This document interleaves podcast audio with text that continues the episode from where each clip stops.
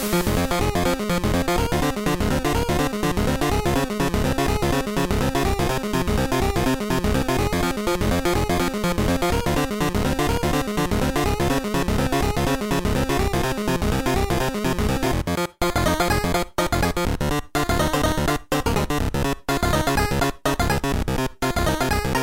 Willkommen bei der finalen Folge unseres Gamescom 2015 Special Podcasts. Wir haben den dritten und letzten Messetag hinter uns und sind gestern Abend bzw. Nacht nach Hause gefahren und sitzen jetzt wieder in unserem Büro, in unserem Studio. Ja. Deswegen auch wieder der gewohnte Ton. Genau, wir haben es jetzt heute gerade Samstag, um das zu erklären. Wir wollten das ursprünglich ja im Zug vielleicht machen, aber äh, in der Sekunde, wo wir dort saßen, also man muss dazu sagen, bei unserer Abreise gestern aus Köln war es ungefähr ähm, irgendwas zwischen 80 und 800 Grad. Ich kann das nicht mehr aber genau einschätzen, weil ich habe nichts mehr gefühlt. Nee. Ähm, aber das war also dieser Weg von der Messe zum Hotel, dann vom Hotel zum Bahnhof war fast anstrengender als die gesamte Messe vorher.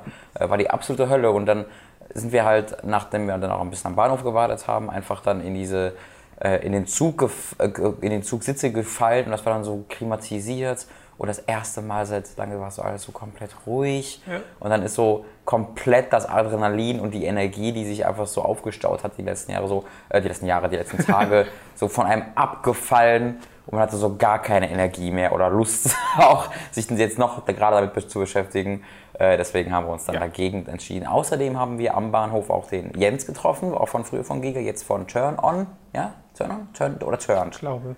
Turn oder Turn, ich bin nicht ganz sicher. Äh, genau. Ähm, dass er halt mit dem, äh, mit dem Alex macht und äh, das war dann auch sehr cool, weil der ist halt am gleichen Tag zurückgefahren wie ja. wir und dann konnte man in dem neben ein schöner Zufall. Irgendwie. Genau, viel unterhalten. Das war sehr, sehr entspannt, viel geschlafen, ein bisschen äh, äh, Nier-Soundtrack gespielt mit Theater.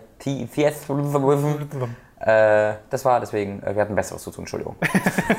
und geschlafen auch. Aber es gibt ja den Podcast trotzdem heute, der wäre ja so oder so heute gekommen, nur genau. statt morgens gibt es den jetzt halt abends. Genau. Deswegen äh, werdet ihr uns da sicherlich verzeihen. Wir müssen noch etwas erwähnen, weil ich es jetzt schon mehrmals in den Kommentaren mhm. gelesen habe.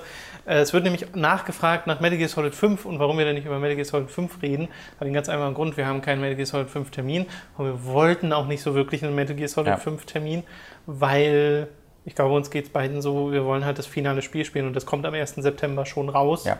Deswegen macht es, also hätte jetzt einfach nicht so viel Sinn gemacht, einen Monat vorher sich da noch groß etwas anzugucken und vermeintlich eventuell zu spoilern, auch wenn ich glaube, dass die Mission, die sie da gezeigt haben, nicht so wirklich viel spoilert. Also ich hatte, ich hatte tatsächlich äh, Konami in Deutschland gar nicht angeschrieben für, für einen Termin.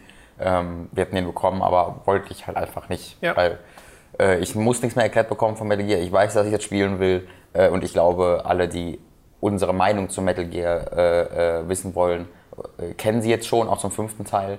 Ähm, und da würde auch die Demo nichts dran ändern. Ich glaube nicht, dass wir jetzt, oh, das ist ja noch besser, als ich gedacht hätte, oder was ist noch schlechter, als ich gedacht hätte. Ja. Das wäre wahrscheinlich dann gleichbleibend. Ja, das ist das Beste geblieben. ähm, deswegen haben wir das dann äh, den Fans überlassen, die es dann auf der Halle spielen konnten und heute noch können, weil man muss sich ja klar machen, Tausende, Zehntausende Menschen verbringen gerade in dieser Halle ihre Zeit und es ist ach, das ist so schön, dass wir gerade hier im klimatisierten ja. Raum sitzen stattdessen. Aber ich möchte kurz nochmal erwähnen, am Anfang des Podcasts, wo wir unseren Spielen zuwenden, dass das die beste Gamescom war, auf der ich je war. Jetzt weniger wegen der Gamescom an sich, auch. Die Termine waren richtig klasse, die wir hatten und ja. die Präsentatoren waren richtig klasse. Alle schienen Bock zu haben und waren freundlich und wirklich gespannt darauf, ihr, ihr Spiel zu zeigen, egal wie groß oder klein der Entwickler war. Aber vor allen Dingen, weil das jetzt ja unser erstes selbst organisiertes Ding war, und äh, das, hat, das hat super funktioniert von den Terminen her. Yep. Ähm, wir hatten einige Termine, oder selbst wenn Sachen nicht geklappt haben, weil es war ein, zwei, drei Mal so, dass äh, ich Termin gemacht hatte, aber wir standen auf der Liste. Hat, es hat immer eine Problemlösung gegeben. Wir hatten keine Microsoft-Termine, wir konnten alles von Microsoft sehen, was wir spielen wollt, äh, sehen wollten. Ähm, und nicht, nicht zuletzt äh, haben wir dann eben auch viele Leute von euch aus der Community getroffen. Und äh, das hat halt so, das war das erste Mal, dass wir aus dieser Bubble hier so rausgekommen sind, aus der Büro-Bubble ja. äh, und wo wir dann wirklich äh, die Leute halt getroffen haben, abgesehen davon, wenn sie bei uns im Büro kommen. Und es war halt super toll zu sehen, dass äh, das genau so funktioniert hat, wie wir uns das vorgestellt haben, dass halt die Leute cool sind, nett sind und sich super mit ihnen unterhalten kann. Ähm, sie, wenn sie bei uns kommentieren, dann haben sie uns den Nutzernamen gesagt, wir konnten uns, wir wussten sofort, wer das war und was für einen Charakter der hat und so. Das war halt sehr viel persönlicher, als es bei ja. Giga jemals sein konnte. Und äh, es gab irgendwie bei jedem irgendwie eine Verbindung, die man da hatte. Und das fand ich einfach nur, ach, äh, das ist irgendwie Hänschen möchte jetzt ein Foto haben. Wenn du den Nutzernamen hörst und dann sofort so einen kleinen Aha-Moment hast, ja, genau. du halt weißt, wer das ist. Genau, das hatten wir ja sehr, sehr häufig. Ja, ja. Tatsächlich nach am Bahnhof, so äh, während unser Zug eingefahren ist, ja. hat uns noch äh, Dopsy gefunden. Äh, und das war auch sehr Nee, schön. das war am Bahnhof, war es äh, Chris. Das war Chris, Entschuldigung, Dopsy war vorher. Dopsy war ja. auf der Messe, aber gerade. gerade, wie man sie alle kennt. Und, und, und, nee, das war, das war Chris, natürlich, tut mir leid. Ähm, zu diesem Zeitpunkt war mein Gehirn schon aus. Äh, deswegen äh, konnte ich mir das nicht merken. Ich glaube, es ist auch jetzt noch nicht so ganz an. Äh, möglich. das war als kleine Vorwarnung. nicht auszuschließen. Ja, da glaube ich, brauche ich noch zwei, drei Tage. Ja, ich glaube, ich auch. Dann können wir mit den Spielen anfangen. Wir haben nämlich mit zwei ziemlich großen Dingern angefangen den Freitag. Ich habe. Vorsicht. Fast das Wasserglas umgeschubst. Ich habe Dark Souls 3 gespielt, nachdem wir am Donnerstagabend äh, bereits eine Präsentation gesehen haben. Mhm. Und du hast dir die Präsentation von Mafia 3 angeschaut. Ich würde sagen, wir fangen mal mit Dark Souls an. Erstmal zur Präsentation. Ein paar Sachen, die Sie da gesagt haben, ist zum einen natürlich, dass es äh, im Frühjahr ungefähr 2016 schon rauskommen soll, dass es ein, eine Art Theme gibt, nämlich das Theme der Faded Sun. Deswegen hast du immer so ziemlich bewölkten Himmel, wo die Sonne nur so ganz leicht durchscheint. Und ich glaube, deswegen ist das Spiel auch so gelb, wie mhm. es ist. Dass du den Lord of Cinder als große erzählerische Figur hast, das ist ja auch der, den man im äh, Trailer sieht. Dieser Gigant mit der Krone. Genau. Und sie haben uns halt vorgespielt, was ich dann auch selbst spielen konnte. Das mhm. war ein äh, Gebiet auf einer Art von Burg. Es hieß Wall of Lodeleth. Mhm falls man das so ausspricht. Load, ich würde wahrscheinlich, wahrscheinlich Loadleaf. Loadleaf? Load, das kann auch sein. Loadleaf. Irgendwie so. Und in der Demo hat er sogar uns, äh, also die, die zugeschaut haben, begrüßt mit einem Praise the Sun Emote. Ah, das, das, mir Doch, das habe ich auch gesehen. Nee, da, warst du das schon? Ja. Doch, ja, stimmt. Das ja, war ja war erst später. Ich bin ein bisschen spät ins Spiel gekommen, weil ich. Äh, Crackdown hast du da, glaube ich, noch gesehen? Ja, genau. Ähm, Praise the Sun Emote hat er angefangen und ich habe mal geschaut, da hatten sie noch, in dieser vorgespielten Demo hatten sie noch ein Interface gezeigt, wo selbst noch eine Mana-Bar drin war. Die war da aber nicht mehr drin in dem, was ich gespielt habe. Okay. Äh, und dort hatten sie auch ein Covenant-Symbol und das war halt die Sonne von den Sun Bros. Ja. Also auch das wird es wahrscheinlich wieder geben. Ragdoll ist wieder drin. Ich mir auch extra aufgeschrieben. Zehn Flasks hatte er und äh, eine Fackel ist von Dark Souls 2 wieder drin, allerdings ist die diesmal unbegrenzt und man hat dann in der Nee, sie ist nicht unbegrenzt. Ähm, die hat schon, also sie Bloodborne, äh, nicht wie Bloodborne, sondern die hatte eine, eine rote Bar. Aber hat er nicht gesagt Limitless Torch? Ich, ich glaube, ich glaube, der hat nicht Limitless gesagt. Ich glaube, der, der meinte halt, dass sie jederzeit benutzbar ist. Ich weiß nicht, kann ob sein. sie Also es kann auch sein, dass ich habe sie halt selbst auch nicht benutzt. Ja, ich habe hab nicht mehr im Kopf, was er, was, was er gesagt hat. Ich weiß halt nur, dass eine rote Bar darunter war. Aber es kann natürlich sein, dass die Bar jederzeit voll bleibt. Ja. Es ist jetzt schwierig zu sagen. Es, ich fände es auch komisch, wenn sie zu der Zeit zurückgehen würden, weil Bloodborne die so viel bessere Alternative war. Ähm, deswegen, jetzt wo ich drüber nachdenke, ist es wahrscheinlich eher Bloodborne. Ich wollte nur sagen, ich habe da eine rote Bar mhm. drunter gesehen. Keine Ahnung, ob die dann ab, noch abnimmt das war, es gab halt so dunkle Gebiete, wo die wirklich ein bisschen was gebracht hat, aber sie war jetzt nicht zwangsweise nötig, weil ich habe sie zum Beispiel nicht benutzt in mhm. dem Gameplay, was ich dann gespielt habe. Was sie allerdings in der Demo noch zeigen wollten, war, äh, dass es halt diese Ready-Stances gibt, so nennen sie das, glaube ich, aus denen du, also muss, müsst ihr euch halt vorstellen, der hat halt eine Zweihand und wenn du in diese Stance gehst, dann hält er die Zweihand nach oben und nach vorne und äh, dann kannst du aus dieser Position raus einen Angriff starten. Und das waren halt verschiedene Spezialmanöver. Andere Angriffe, ne? Ja. Bitte? Das sind andere Angriffe. Genau, verschiedene Spezialmanöver, die er dann macht. Ist jetzt nichts, was so mega flashy ist oder sowas, zumindest von dem, was sie gezeigt haben, ja. sondern es sind einfach irgendwelche Art von Schwungkombinationen oder sowas, die dann halt für bestimmte Situationen besser sein sollen.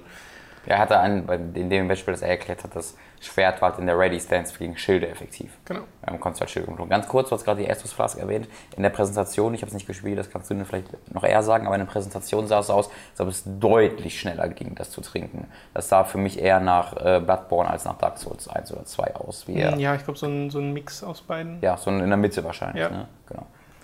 Sie haben dann an einer Stelle so einen ganz kleinen Grabstein mhm äh, angezündet, glaube ich. Ja, so davor gekniet und dann, glaube genau, ich, die Kerzen oder davor an. gekniet oder sowas.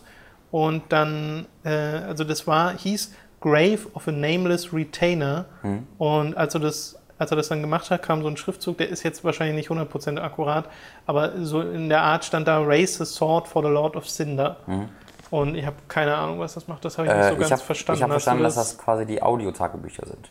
Dass das, das so, dass das die Notizblöcke sind, die du findest in Bloodborne. Okay. Da wird, also da steht nicht immer dieser Text, so habe ich es verstanden, sondern da bekommst du halt Lore über die, über die Spielwelt okay, erklärt. Da haben sie quasi die etwas lieblos in Bloodborne platzierten Zettel ähm, ein bisschen mehr in die Spielwelt integriert und das finde ich dann auch ganz cool. Genau, was ich mir auch aufgeschrieben habe extra ist, dass es ein dunkles Areal mit Holzplanken gab, weil Aha. das gibt es in jedem dieser Spiele, wo du halt auf so eine ganz dünne ja. Holzplanke musst und nach unten schaust und guckst, was da ist und sowas. Und in dem Fall hat er halt eine Feuerbombe auf so Fässer geworfen, die dann explodiert ist. Hinterhalte gibt es von den Rogues, also das sind wirklich so ziemlich genau die Art, also die gleichen Rogues, die es auch in Dark Souls 1 ja, schon gab, mit ihren kleinen Dolchen. Lower Undead Burg. Äh, genau. Und Hunde gab es, die sich Lower Undead Burg. In der Architektur äh, fest, ja, richtig, ja. fest äh, gebissen haben. Das sah auch sehr nach Dark Souls aus. Das, das wollte ich sagen, das sieht auch sehr nach Dark Souls aus. Das war ich, Das war ein, ein Flaschenknacksen. So, wie gesagt, äh, achso, nee, eine Sache wollte ich noch sagen, bevor ich zu meinem ein, äh, selbst gespielten Eindruck komme, nämlich dass sie den Bogen gezeigt haben, der sich ein mhm. bisschen verändert in diesem Spiel. Ja, schon sehr. Ja, er wird nämlich zu einer quasi Hauptwaffe so ein bisschen mehr, weil du aus der Third Person wirklich effektiv zielen und spielen kannst, mhm. also schon shootermäßig. Und sie haben selbst gesagt, das soll so ein bisschen Legolas kanalisieren, mhm. weil der halt so ganz schnell hintereinander schießen ich glaub, kann. Ich glaube, das war die Ready Stance bei Bogen. Das kann gut sein und sich dabei äh, strafen, ja. also sich bewegen kann. Und das sah so aus, als würde man da mit dem Bogen deutlich besser klarkommen, ja. als das noch äh, in der Vergangenheit der Fall war. Genau, so.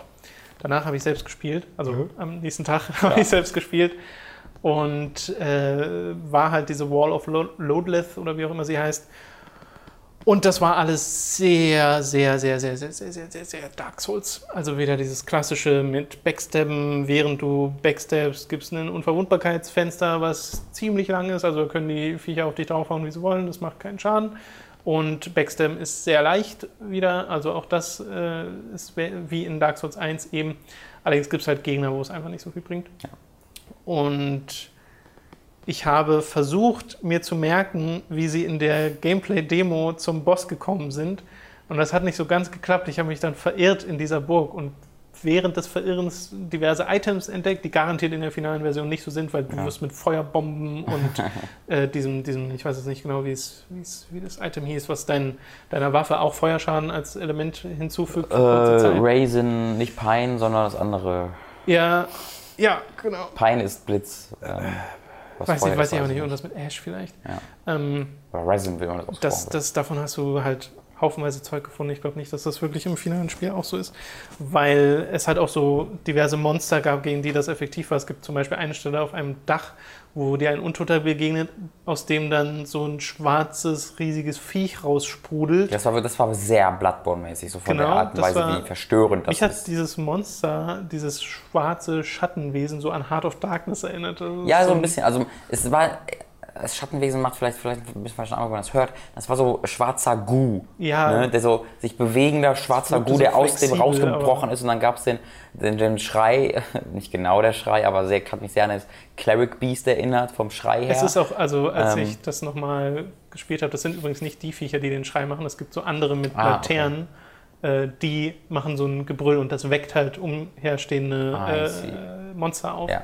Und das ist original das Cleric Beast Ding. Okay. Ich hoffe auch mal, dass sie das ersetzen, weil das ist wirklich, das ist wirklich der Schrei. Ja, ähm, aber das fand ich aber mega verstörend, wie dann dieses Ding da rauskommt, das aus der Schulter ist dann total unförmig und dann äh, halt, kam halt dieser Untote auf dich zu, wo du, der nur noch ganz ein bisschen über also da war noch sehr wenig vom Körper übrig ursprünglich. ja. Das war halt hauptsächlich dieser schwarze, sich bewegelnde, wobbelnde Blob. Ja. Das sah sehr geil aus. Ja, bei mir hatte die Situation was Komikhaftes, weil ich habe den halt getriggert, der hat sich so übelst verwandelt und das dauert ja auch so ein paar Sekunden, bis das dann drei Feuerbomben drauf geworfen, dann war er tot. Also das war dann relativ schnell erledigt mit dem Typen. Und was so die größte Herausforderung war, ist zum einen Management von mehreren Mobs gleichzeitig, weil sie dir doch gerne mal viele Gegner entgegenschmeißen. Also in der Hinsicht ist es schon fast ein bisschen wie äh, Bloodborne. Mhm. Allerdings finde ich, dass es sich jetzt nicht so, so schnell spielt wie mhm. Bloodborne. Aber es ist auch nicht so langsam wie Dark Souls, Nee, oder? es wird sich ein bisschen schneller spielen als Dark Souls. Ich müsste jetzt mal den direkten Vergleich haben, ja. um das wirklich äh, genau einschätzen zu können. Aber es ist, glaube ich, mit den Ausweichmoves und allem ein bisschen, bisschen fixer. Ja. Also ich, für mich ist es, es wirkt auf mich in fast allen Belangen halt wie der Mittelweg ja. aus Dark Souls und Bloodborne. Dann gab es halt natürlich eine Szene, die äh, in einem Miyazaki-Spiel drin sein muss, nämlich dass du auf ein Gebiet kommst und es kommt ein riesiger Drache und, mhm. und, setzt sich quasi vor dir hin und speit dann Feuer und du musst aus dem Weg gehen. In dem Fall konnte man dieses Feuerspeien aber auch benutzen, um so eine ganze Gruppe aus Gegnern gleich auf einmal platt zu machen. Auch wenn Dark Souls. Und man hätte wohl äh, gegen den Drachen auch direkt kämpfen können. Ja. Habe ich auch nicht gemacht, ja. weil ich mir dachte, okay, äh, ich will eigentlich zu dem Boss, den sie uns auch in der Demo noch gezeigt haben, zu dem ich gleich komme. Ich muss sagen, das fand ich vom Sehen ein bisschen lame, weil das war wirklich 1 zu 1 Dark Souls 1. Auch der wie, Drache? Ja, ja, die haben ja. dann ja auch erklärt, so, ja, dann kannst du die Leute auf der Brücke kaputt machen, indem du ihnen auf die Brücke Feuer speien lässt. Das, ja, das kenne ich auch schon. Naja, ähm, das also, ist so ein bisschen das, was ich halt befürchte in dem Spiel. Ich muss auch sagen, dass alles in dieser Demo sehr bekannt war. Also ja. da war nicht ein Element drin, wo ich jetzt gesagt habe, oh, hm. das ist ja neu. Hm. Also die Ready Stances sind neu. Ja. Ich muss aber zugeben, in der Gameplay-Demo, die ich gespielt habe, ich habe sie nicht benutzt, aber gar nicht bewusst, sondern weil ich so drin war ja. in diesem klassischen Dark Souls-Ding, bis mir dann am Ende eingefallen ist, hey, so, hättest ja eigentlich mal das neue Feature benutzen können. Ja. Aber ich habe es halt ganz normal gespielt, wie ich Dark Souls gespielt habe, weil es halt so eine Gewohnheitssache ist. Äh, von daher tut mir leid, ich kann euch gar nicht sagen, wie sich die Ready Stances äh, so richtig spielen. Was ich aber gemacht habe, weil ich diese Klasse hatte, war so ein Warcry. Der konnte mit, äh, wenn ich Y gedrückt habe, ich glaube es war Y, dann hat er einmal so kurz geschrien wie so ein Barbar in Diablo. Mhm. Und äh, wenn da Viecher um ihn rumstehen, sind die so ein bisschen zurückgetoppelt. Das aber das ist nicht wie dieser Spell, wo du so eine Kugel um dich nee, okay. nee, nee. Und er hat danach so ein bisschen geleuchtet. Was ja. das jetzt genau aus, für eine Auswirkung hat, weiß ich nicht, aber ich würde einfach mal schätzen, die Angriffe waren ein bisschen stärker. Okay. So, aber allerdings auch nur für kurze Zeit. Es gab dann solche Ritter, die mich ein bisschen erinnert haben an diese Rapierträger aus ähm, der Undead Burg. Ja. Allerdings haben sie hier keine Rapiere, aber Boulder, haben halt diesen. Boulder Knights. Bitte? Die Boulder, Boulder Knights. Knights. genau. Allerdings haben sie diesen so einen Umhang und ja. sind halt deutlich größer als ja. die Typen. Und die sind mega schnell und von denen äh, beginnest du an einer Stelle zweien. Und äh, das war nicht wirklich nicht einfach, die äh, zu managen, vor allem weil einer ist halt ein bisschen schneller und hatte so, eine, so ein Schwert einfach nur und der andere hatte eine Lanze und hat eher langsame Schwünge mhm. gemacht und das musstest du halt managen. Und ich hatte dann allerdings noch mehr als diese zwei Monster gepult und habe mir dann gedacht, okay, du gehst jetzt einfach ins Tor rein. Und hinter dem Tor, erstmal während er das Tor geöffnet hat, haben die mich nicht angegriffen. also eventuell ist das auch wieder so ja. gemacht. Und in diesem äh, Gebäude, in das ich dann rein bin, das schon fast so kirchenmäßig aussah, lag ein Item, das habe ich aufgenommen und danach ist der Boss getriggert und der Boss nennt sich Dancer of the Frigid Valley. So guter Name. Ja. Und ist ein Viech, das ihr auch schon im Trailer gesehen habt, nämlich das, was so total gebeugt läuft, so einen mega schlanken Körper hat mit sehr langen Extremitäten und diese geschwungene Klinge, die mhm. in Flammen steht. Und einen spektralen kleinen Mantel trägt. Genau. Ein bisschen. Und du hattest ja auch schon gesagt, vom Gang her erinnert es sehr an ähm, das Bloodstaff Beast. Beast. Und genau. von dem genau. Umhang her nur, es ist halt spektral. Es ist Spektralität statt Fleisch. also ich fand es ja. insgesamt, hat mich sehr an Bloodstaff Beast ja, erinnert. Ja, ja, ja. Auch also vom Kampf her nur bedingt, weil das Bloodstaff Beast ist ja so ein Ding, was so durch die ganze ja. Arena springt und so. Und der hier läuft langsam auf dich zu und hat Schwünge, die auch, glaube ich, bewusst total unterschiedliche, aber immer mhm. etwas längere so Aufwärmphasen haben. Ja, genau, ja. Phasen haben, bis tatsächlich mal der Schwung kommt. Und dann kommen aber gleich mehrere. Hm. Äh, das ist ganz interessant. Und er konnte halt AOE-Attacken auch machen. Und beim ersten Mal bin ich da rein, da hatte ich keine Estus Blast mehr und nur noch die Hälfte des Lebens und habe vielleicht 5% von ihm abgezogen ja. oder so. Dann hat er mich halt einmal in so eine Combo reinbekommen und dann war ich tot. Das hat also nicht so gut geklappt. Dann wusste ich aber schon, okay, diese De dieses Demo-Gameplay geht ja nur eine halbe Stunde. Ich habe nur insgesamt eine halbe Stunde Zeit und da war schon mehr als die Hälfte verstrichen. Ja. Und ich dachte mir halt, okay, ich will aber jetzt nochmal diesen Boss versuchen. Wie kam ich denn nochmal dahin? Ja. Und dann bin ich halt wirklich einfach nur durchs Level durchgerannt. Bin, glaube ich, dabei noch einmal gestorben. Also ich weiß, dass ich insgesamt dreimal gestorben bin. Einmal beim Boss und ich glaube zweimal äh, ganz mhm. normal, äh, als ich unterwegs war.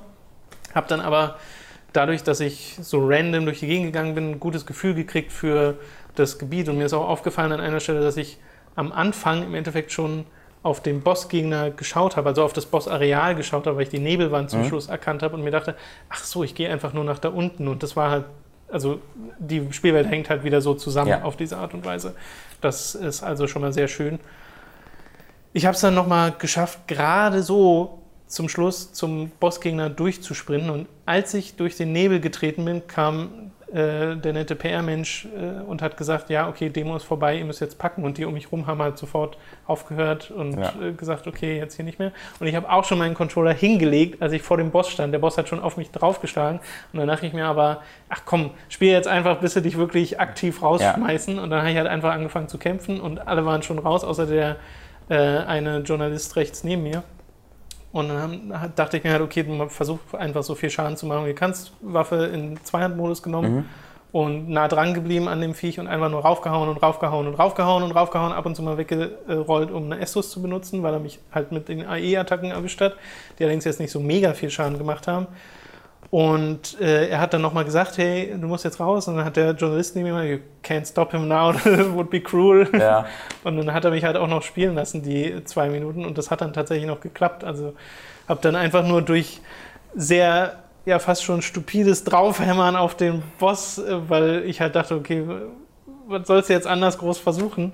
Äh, hat es noch geklappt, was irgendwie ein sehr, sehr zufriedenstellendes Erlebnis war, ja. dass äh, dieser Boss dann noch down ging.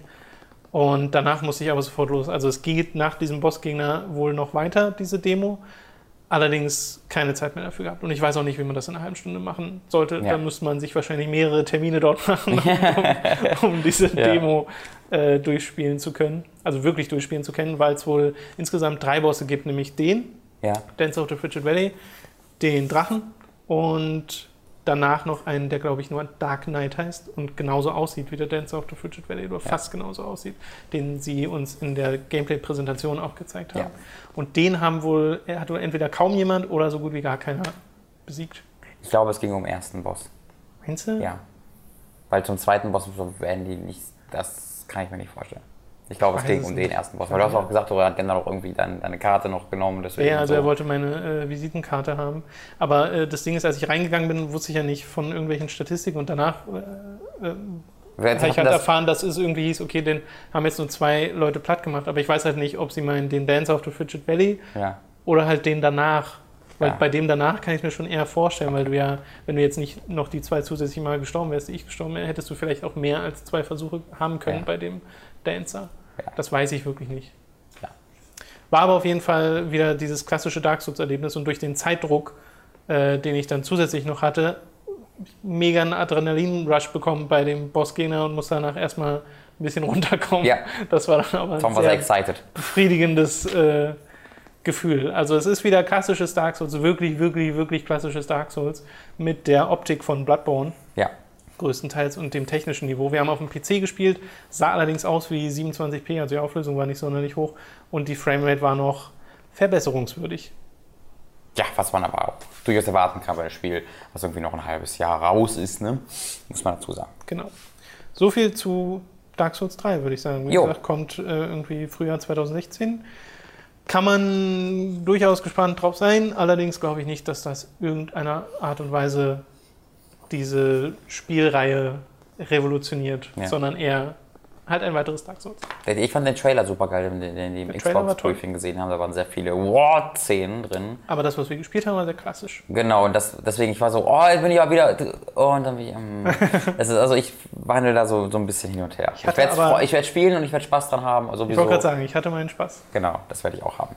Äh, wir würden dann mal zu Mafia 3 weitergehen, weil während Tom Mafia äh, Dark Souls 3 gespielt hat, habe ich mir Mafia 3 äh, angeguckt und da gab es halt zuerst mal, also angefangen mit dem Announcement-Trailer, aber den werde ich jetzt nicht weiter erklären, weil den gibt es ja auch im Internet, den CGI-Trailer. Ich möchte dir empfehlen, falls du noch nicht gemacht hast. Ich habe den noch nicht. Ich konnte noch nichts gucken, weil ihr müsst wissen, äh, ich bin ja gerade erst umgezogen. Ja. Wir haben noch kein Internet ja, recht, zu Hause. Das heißt, ich bin gerade erst hier ins Büro gekommen.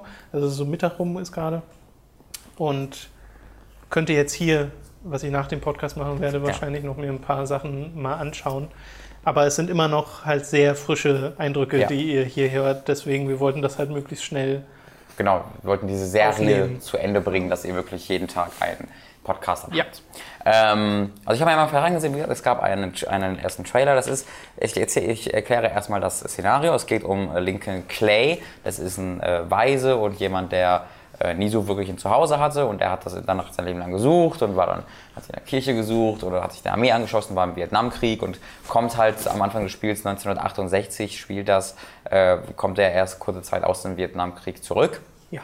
Ähm, und befindet sich eben wieder so auf dieser Suche nach einem Zuhause, äh, das er eben damals in dem Krieg gefunden hatte, äh, mit seinen Kameraden und sowas äh, und hat das dann wieder verloren und sucht es wieder nach und findet das quasi im Mob, äh, also in dem, wie sagt man auf Deutsch, MOB, Mob. Gangster. Gangstergruppierungen. da findet er eine und der schließt sich dann quasi an und äh, so, so wie das wirkte, äh, besteigt er da auch sehr schnell die Ränge hinauf. Ja. Ähm, der hat nämlich drei Lieutenants, die ihm unterstehen. Das scheint so, als ob das vom Anfang des Spiels bereits der Fall äh, sein wird. Also ich weiß nicht, ob ab der ersten Sekunde, aber zumindest ziemlich schnell, weil das ist ein ziemlich essentieller, äh, essentielles Gameplay-Feature und man sieht die Lieutenants auch alle im, ähm, im äh, Announcement-Trailer. Mhm. Ähm, äh, in New, Orle New, Orleans, New Orleans, New Orleans, wie immer man das nennen möchte, äh, äh, spielt das Ganze also nicht mehr irgendeine fiktive Stadt, wie das in den ersten beiden Teilen war. ist natürlich auch noch mäßig fiktiv, weil die sich ja schon an bestehenden Städten orientiert haben. Ähm, aber jetzt eben eine wirklich exakte Abbildung ja. der damaligen äh, Stadt. Und das ist halt wirklich hervorragend. Also das ist auch sehr, sehr neu. Ein, äh, ein ich, ich nenne es jetzt mal Norlands, so, das weiß ich aus King of Queens. King of Queens so nennen es die Leute, die aus Norlands kommen. äh, da, äh, das, das hat man einfach noch nicht, also das habe ich zumindest noch nicht in Spielen gesehen, dass man eben ähm, mit einem schwarzen Charakter durch eine Umgebung geht, die hauptsächlich äh, von äh, schwarzen Figuren äh, bewohnt wird und wo eben es eine Ausnahme ist, wenn du eben den, den, den männlichen Weißen siehst, den du sonst immer in jedem Spiel hauptsächlich mhm. hast. Ähm, und das ist dann eben sehr auf Jazz ausgesucht, ganz viele Jazzclubs, die du, die du halt dort überall hast. Ähm, und es ist einfach eine völlig eigene Atmosphäre, dass das wirklich nicht die Ausnahme ist, wo du irgendwie mal bist, sondern das ist das Szenario und damit beschäftigt dich, damit beschäftigst du dich. Ähm, das gefällt mir echt mal, mal wahnsinnig gut, weil es einfach was Neues ist ähm, und was man nicht so oft sieht. Ähm, die der italienische Mob, also die klassische Mafia, ist in dem Spiel tatsächlich der Feind. Du bist nicht mehr Teil der italienischen Mafia, sondern du kämpfst gegen die italienische Mafia in New Orleans. Äh, Fände ich auch recht interessant. Ich bin noch nicht so ganz sicher, ob ich da äh, riesiger Fan für bin, für die Mafia-Reihe, weil das halt so tief in der Identität von Mafia verwurzelt ist für mich, dass du eben ein Teil dieser italienischen Mafia bist ja. und mit Don Corleone. Und also das ist für mich so tief da drin. Aber bist du dann nicht quasi immer noch Mafioso, ja, aber in deiner eigenen. Ja, du bist halt Gangster, Aktion. aber mit, ich, es wirkte jetzt nicht so, als ob das wirklich mit den klassischen, also wirklich mit dem klassischen ja. filmischen Idee, Hollywood-Idee von Mafiosi, damit schien das nicht mehr viel zu tun okay. zu haben. Ähm, sondern es erschien mir eher so, ja, die sind jetzt eine Gangster-Korrupierung, aber die hätten auch aus GTA stammen können. Weil ich sagen muss, dass ich ehrlich gesagt ganz dankbar dafür bin, dass es nicht nochmal ist, Taxifahrer oder Veteran ja. kommt irgendwie. Ich meine, ist ja Veteran, kommt aus Krieg, ne? Ja, ja, aber kommt dann, rutscht dann irgendwie da rein in die Mafia und äh, wir sehen seinen Aufstieg zum Don. Ja, also ich weiß halt, es kann halt sein, dass es das, das Einzige, wo ich vermute, dass das nicht ist, ist halt, dass die, die Lieutenants äh, so viel besprochen wurden. Ähm, aber er kommt ja aus dem Krieg und kommt dann zum Mob. Also ich weiß jetzt nicht genau, äh, ob ja. diese Lieutenants dann vielleicht am Anfang einfach seine Kumpels sind und du die dann steuern kannst. Also es kann durchaus sein, dass es wieder diese Geschichte ist. Das weiß ich leider einfach nicht. Ähm, äh, ich schaue einmal kurz. Der, Itali der Boss vom italienischen Mob, ich weiß nicht, ob das der Oberboss war oder nur der Boss für die Demo hieß Sal Narcone, was ich irgendwie sehr gut fand. Äh, das war ein sehr schöner Name, den ich mir aufgeschrieben habe. Ich habe gerade schon GTA erwähnt äh, und da kommen wir dann auch schon zum wichtigsten Punkt. Äh, das sah sehr nach GTA aus. Es sah sehr, sehr, sehr, sehr, sehr, sehr, sehr, sehr nach GTA aus. Hatte so ziemlich das exakte Interface aus GTA 4 mit diesem in 3 oder war das in GTA 5, wo die Health Bar in so verschiedene Blöcke geteilt ist? GTA 5 war es, glaube ich. Ja. hat exakt die gleiche Health Bar gehabt, eine sehr ähnliche Mini, Minimap. Und wenn auch wenn du auf die Karte äh, dann im Hauptmenü gegangen bist, die sah sehr ähnlich aus vom Stil her, äh, die Icons, die du überall hattest und so. Das war wirklich extrem GTA. Ist ja 2K, ne? Ähm, ja, ja, stimmt. Das ist mir nie aufgefallen. Ja, ist, ja, stimmt. Das ist natürlich auch 2K. Ach ja, hm. nun, jetzt das ergibt Sinn. Ähm, das finde ich, aber auch da weiß ich nicht, wie Fan ich davon bin, weil Mafia 2 hat natürlich darunter gelitten, dass die so wenig zu tun hatten, aber mein Problem war, oder ich persönlich hatte mit Mafia 2 äh, nicht so viel Spaß wegen der Geschichte und nicht, weil das jetzt kein GTA war. Ja. Ich äh, fand immer ganz gut, dass Mafia dieses Open-World-Konzept ein bisschen anders ausgelegt hat als Mafia, wo du eben diese ganzen... Als GTA meinst du? Als GTA, Mafia als Mafia. als GTA, ich, wie gesagt, das Gehirn fährt noch hoch. Ja, ja. Ähm, als GTA und dass man eben nicht tausende Nebenmissionen hatte und immer, sondern es sich relativ strikt auf die Geschichte konzentriert hat. Und das geht hier auf jeden Fall verloren. Das hat man auch schon durch die Art der Missionen gesehen, die sie gezeigt haben. Ähm, man hat nämlich, ich weiß gar nicht, ob es eine Hauptmission dann wirklich war oder eine von vielen wiederholbaren Missionen. Die haben nämlich ein gegnerisches Quartier eingenommen. Ähm, oder sie haben als Lincoln Clay ein Quartier eingenommen, was eben auf der Map eingezeichnet war. Und äh, das war so ein, das war eine Zisterne Cistern sind, äh, ist Zisterne die korrekte Übersetzung auf Deutsch von Cistern? Bestimmt. Bestimmt. Ähm, wo, du, wo die am Anfang, äh, wo die zunächst auf der Map einen Informanten gesucht haben, beziehungsweise einen Typen, den sie interrogaten konnten. Der war dann auf einem Friedhof. Interrogaten. Verhören. Verhören. Der war dann auf einem, auf einem Graveyard unterwegs. wo der, der auch, also das war zwar ein Friedhof, aber das war im Grunde auch so ein Ganggebiet. Also da haben ganz viele ja. Leute abgehangen, äh, war eine, eine feindliche Mafia-Gruppierung. Ja. Und äh, du bist im Grunde so ganz entspannt durch die Stadt gelaufen und sowas, aber und dann, sobald du diesen Friedhof betreten hast, stand unten rechts Restricted Area. Äh, und dann musstest du eben aufpassen, dass nicht mehr gesehen wird, so ein bisschen Stealth-Modus gegangen. Und das war dann auch sehr klassisches Stealth, wo dann eben an das klingt ja, ne? Assassin's Creed. Ja, das war dann wie, das war ja, tatsächlich Assassin's Creed, dass du dann äh, dich halt an die an die Wände lehnen konntest ja, und ja. davor geguckt hast und sowas und Melee-Takedowns hattest und so. Das war sehr klassisch, hat mich sehr an die Tom Clancy äh, Stealth-Systeme erinnert. Ähm, und da habe ich dann auch erst einmal äh, ausatmen und müssen und leicht mit dem Kopf geschüttelt, ähm, weil die Brutalität, die Mafia zeigt, ist völlig absurd und übertrieben und beißt sich komplett mit diesen sehr realistischen Darstellungen der Welt. Also sie, haben, sie, geben sich mit der Atmosphäre und der Darstellung der Stadt und den Autos und der Musik unglaublich viel Mühe, dass du wirklich eine, eine Idee bekommst, wie es sich damals angefühlt hat, dass es sich realistisch, an, realistisch anfühlt. Und sie wollen auch einen großen Fokus auf die Geschichte legen, wie sie erzählt haben, wie man ja. das von Mafia kennt. Ähm, und der Hauptcharakter soll eben ein Sympathieträger sein. Soll jemand, ja. mit dem ich halt mit, mitleide und wo ich, wo ich möchte, dass der diese, diese äh, Mafia, diese gegnerische Mafiosi killt oder besiegt. Aber dann ist es eben so, dass ich diesen äh, Friedhof infiltriere und habe da einfach so eine irgendeine Wache stehen. Ja, ist jetzt kein Typ, mit dem ich einen wirklichen Streit habe oder dem ich mich rächen will, so einfach irgendeine Wache, die auf dem Friedhof stand. Ähm, und dann äh, steigt er sich halt an und macht halt mit B den Melee-Takedown und dann äh, dreht er den Typen halt um und nimmt sein Messer, was so fast so ein, so ein Schlachten, Schlachtermesser war mit so einer 5-Meter-Klinge und rammt es dem Gegner einfach frontal ins Gesicht und wirft dann das Messer noch so für drei, vier Sekunden von links nach rechts und zieht es dann raus, während die Kamera zu so einem Mini-Kill-Modus geht und da so mhm. raufzoomt und das so cool in Szene gesetzt wird. Und dann hat er noch einen coolen Spruch danach zu bieten. Ähm, der dachte so, so hä? Wa, wa, was bin ich jetzt? Das war halt Manhunt. Ja. ja. das war plötzlich Manhunt und ich habe keine Ahnung, was das in diesem Spiel zu suchen hat, weil das war nicht, sie, sehr, sie ähm, haben den Fokus auf gelegt zu erklären halt, ja, Lincoln Clay kann mit Waffen umgehen und weiß, wie er das zu tun hat, weil er ist halt Soldat gewesen und so. Das war nicht effektiv, das war wahnsinnig laut und es ähm, sorgt halt für ein wahnsinnig Problem mit der Geschichte, weil das wird halt nicht thematisiert, dass ja. er anscheinend der übelste Psychopath ist, der anstatt seine Leute irgendwie auszuschalten, einfach auf die brutalstmögliche Art und Weise sie zermetzeln will. Ähm, und das zieht sich halt so ein bisschen durch diesen Kampf auch an. Wenn man halt anfängt zu ballern, ne, äh, macht er sich halt über die Gegner lustig und so, während sie, während sie äh, da äh, abgemetzelt werden. Und es sind halt auch überall also in, in diesem, im, im, beim Friedhof war das jetzt weniger das Problem. Ich äh, mache das Problem mal kurz zu Ende, bevor ich zum nächsten Problem komme. Ähm, er metzelt sich da so ein bisschen durch, äh, schleicht sich halt da durch und äh, findet dann den Typen, den er verhören möchte. Und der rennt dann sofort weg. Und das war ziemlich cool, weil du hast da verschiedene Arten und Weisen wohl, sie zu verhören. Du kannst den halt irgendwie direkt finden und dann wahrscheinlich wieder übelst äh, zerlegen und dann erzählt dir der was. Aber bei da, oder du kannst halt dir eine Verfolgungsjagd mit ihm leisten.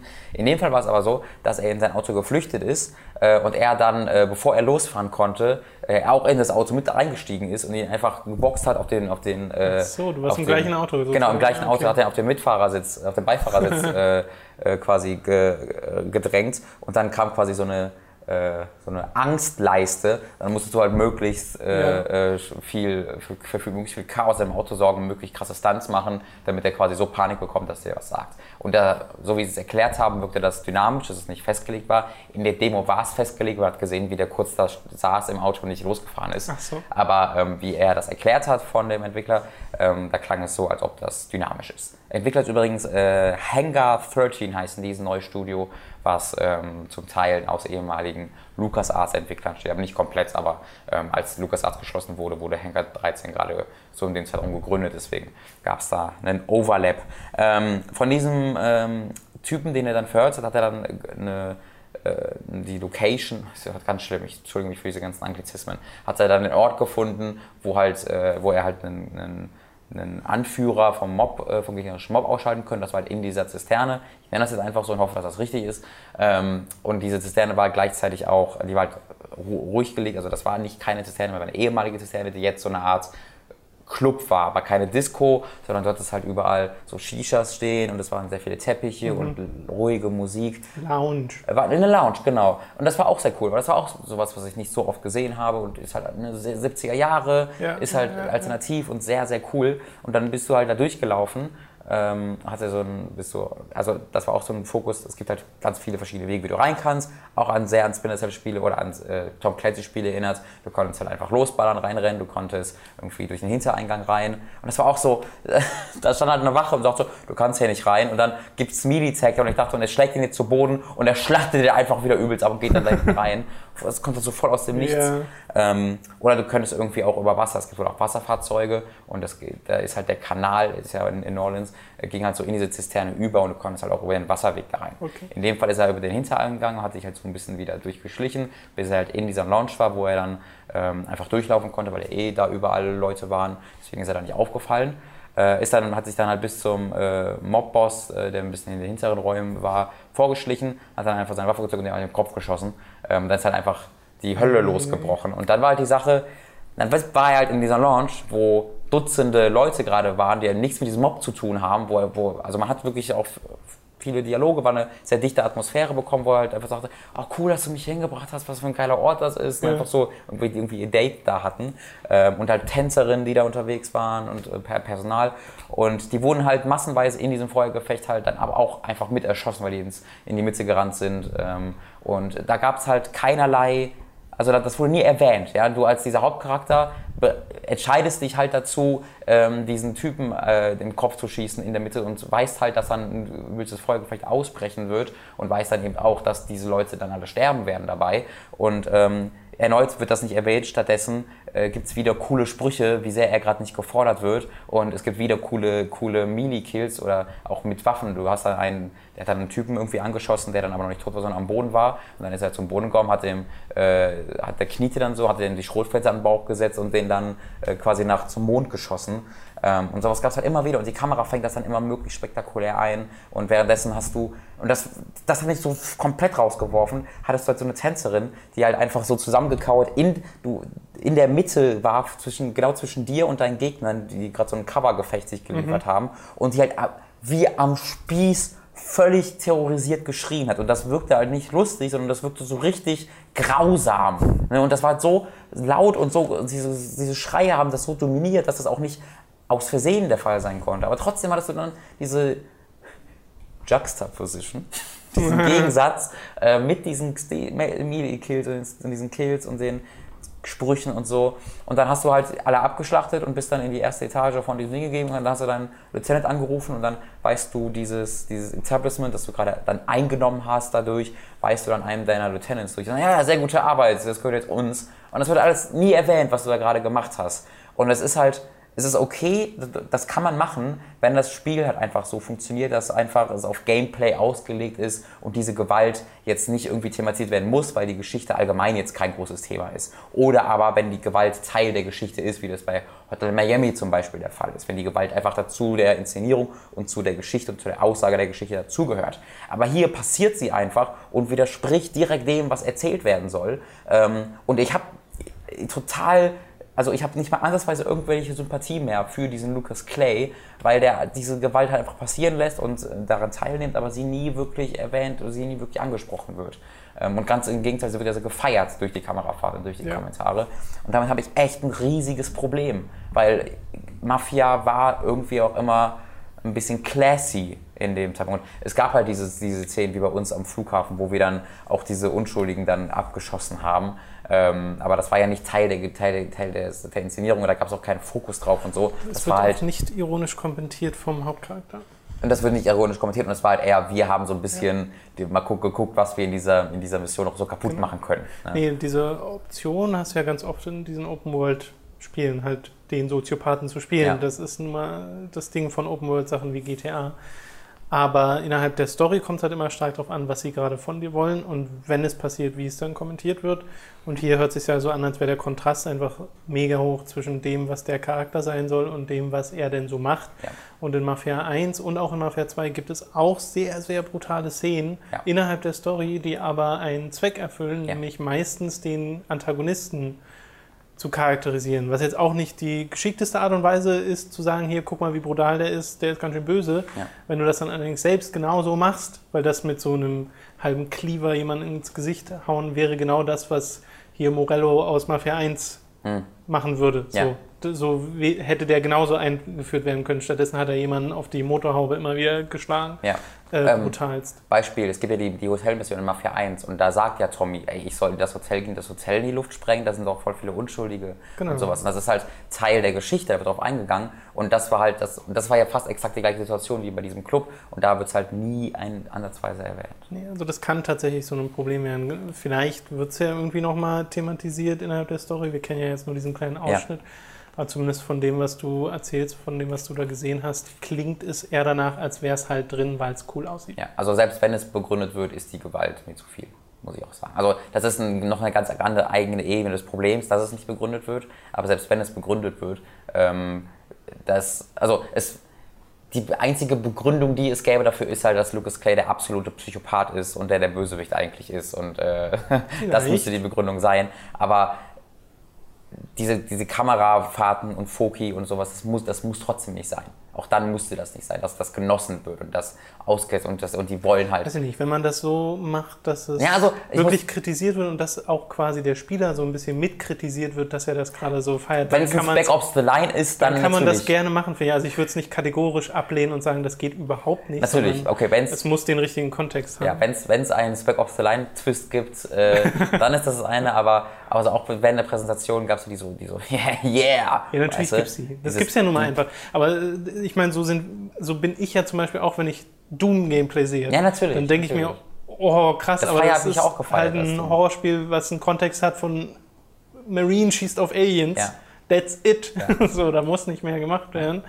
Äh, das ist halt eine ganz, ganz andere Situation als eine Spielwelt, die sich sehr viel Mühe gibt, ein realistisches Abbild der 70er Jahre äh, da, äh, abzubilden, ja. darzustellen und dann aber halt sowas macht und dann, also dann ist halt der Kontrast einfach da und dadurch fällt es nochmal mehr auf, dadurch wirkt es halt nochmal krasser. Ja, also das sollte man auch nochmal erwähnen, wie, das wissen glaube ich die meisten, aber für alle, die es nicht wissen, wir haben keinerlei Problem mit Gewalt in Videospielen. Wir mögen viele sehr brutale äh, Spiele. Mortal Kombat einfach mal als Beispiel. Sie hat einfach ihren Platz. Sie hat seinen Platz und sie kann äh, super genutzt werden, um eine Geschichte zu erzählen. Ort Miami zum Beispiel, aber sie kann eben auch ähm, störend sein. Und sie kann zu einem Selbstzweck werden. Das ist mein Problem. Der Tomb Raider ist ja auch so ein Ding, ne? Da hast du Tomb ja auch äh, Lara, die halt Leute abschlachtet und abschlachtet und abschlachtet und das steht halt im direkten Kontrast zu dem, was in der ja. Story passiert und dann hast du halt einen Widerspruch. Ja. So, ich habe mir eine, eine, Menge Notizen noch gemacht. Also, ähm, das, äh, ich versuche es jetzt ein bisschen abzukürzen. Die Abgesehen davon, mit diesen Problemen, die ich äh, von der Inszenierung her habe und von der Geschichte her zu haben scheine, äh, muss man also sagen, dass das, äh, dass das spielmechanisch extrem stark wirkte. Ähm, alle Elemente, die Stealth-Elemente, die Shooting-Elemente und so, die, und auch das, die Fahrelemente wirkten alle auf den Punkt. Das sah großartig ja. aus, hat sich toll angehört. Ähm, es gab keine Animationprobleme oder so und das Spiel also ist ja grafisch auch wirklich. Es war der grafisch der absolute Hammer. Okay. Ähm, wirklich, also Schön das ist so der Generationssprung, den ich mir auch von GTA 5 zu GTA 6 mhm. erwarten würde. Hat geruckelt noch ziemlich stark. Ähm, was mich jetzt nicht unbedingt wundert, weil. PC gespielt? Hast du äh, gesehen? Sie hatten einen 360-Controller in der Hand, also muss es eigentlich muss PC, PC ja. gewesen sein. Auf einer 360 wäre ein bisschen komisch. ähm, aber es war halt auch live gespielt worden, es kommt ja erst nächstes Jahr raus und so, deswegen da. Ja, da ist noch Zeit. Also ich habe im Grunde kein Spiel gesehen, was so weit weg ist, was nicht geruckelt hat und nicht irgendwie noch ja, Probleme ja. hatte. Das ist eigentlich normal. Ich. Äh, äh, wie gesagt, tolle Animation, habe ich schon gesagt. Ähm, die äh, Farbphysik wirkt ziemlich cool. Sie haben auch gesagt, äh, das wirkt aber schon arcadiger. Also du hast dann auch Punkte fürs Driften und so bekommen. Oder nicht, das war in dem Fall, wo er Punkte den. Punkte fürs Driften? Nicht Drift, du hast keine Punkte bekommen, aber das war in dem, äh, der Situation so, wo er den Typen eingeschüchtert hast. Weißt du, dann Ach so, halt, ja, okay, nee, da macht Sinn. Ja, also ja. Drifting und sowas. Aber ja. ähm, das wirkte schon um einiges arcadiger, als das noch bei Mafia der Fall war. Ähm, bei Mafia 2 hatten sie ja so einen Mittelweg gefunden, wo es halt Simulation und Arcade zur Auswahl ja, gab. Das ist halt ganz witzig, weil Mafia die Spielerei geht immer weiter in die Zukunft. Hm. Das können sie halt nur noch so weit machen, bis es tatsächlich GTA ist. Das GTA, ja. ja, ein Jahr haben sie noch, dann sind wir bei Vice City angelangt. ja. dann, ein Jahrzehnt meine ich. Aber ich meine, jetzt sind halt schon äh, Autos drin, die halt ein bisschen mehr können, als das, ja. was du da in Mafia 1 gefahren bist. Ja. Ähm, es gibt ein Wanted-System mit dem, mit dem Polizei, das exakt so aussah wie GTA. Sterne? Äh, Sterne habe ich nicht gesehen, aber den Kreis, der dann um den Radar kommt auf der Minimap kommt und, Ach so, und so. Du meinst, wie die Art und Weise, wie dargestellt wird, dass sich Polizei verfolgt? Genau, und wie du flüchten musst und so. Das ja. wirkte sehr. Es gab eine, aber die haben eine Alternative zum Flüchten gezeigt, nämlich dass er dann, als er erstmal kurzzeitig einem Polizisten losgeworden ist, ist er, hat er eine Telefonzelle betreten und ja, dann kannst du quasi jederzeit die drei Lieutenants anrufen, die du hast. Ähm, und ähm, die haben alle eine verschiedene Spezialfähigkeiten. Die können okay. verschiedene Dinge auslösen und du hast dann einen, den du anrufen kannst, der ähm, der Einfluss bei der Polizei hat und der hat dann das Wanted-System aufgelöst. Der hat sich dann nicht mehr ah. Wanted sein lassen. Und die haben jetzt nicht erklärt. Korruption, yay. Ja, sie haben nicht erklärt, wie das begrenzt wird. Also ich, du kannst es wahrscheinlich nicht einfach so machen, weil es würde ein bisschen das ad absurdum ein bisschen lame. ähm, aber äh, das geht halt eben. Ich habe jetzt nicht mehr genau gesehen, was die anderen waren, aber auf jeden Fall hatte jeder der drei Lieutenants okay eine andere, an, oder eine andere Anzahl an Spezialfähigkeiten und noch andere Spezialfähigkeiten. Äh, sie haben auch erklärt, wie die Lieutenants waren. Ich, das kann aber ein Spoiler für, für die vorherigen Teile sein, einer von denen, deswegen würde ich es einfach nicht erwähnen. Ja. Oder? Ja. Man kann es, ich glaube, man kann es selbst sich zusammenreimen, wenn man die sieht in dem Trailer. Wenn man die vorherigen Teile gespielt hat, dann äh, kennt man da einen. Mehr sage ich dazu nicht. Äh, d -d -d Liam O'Brien spricht Leute.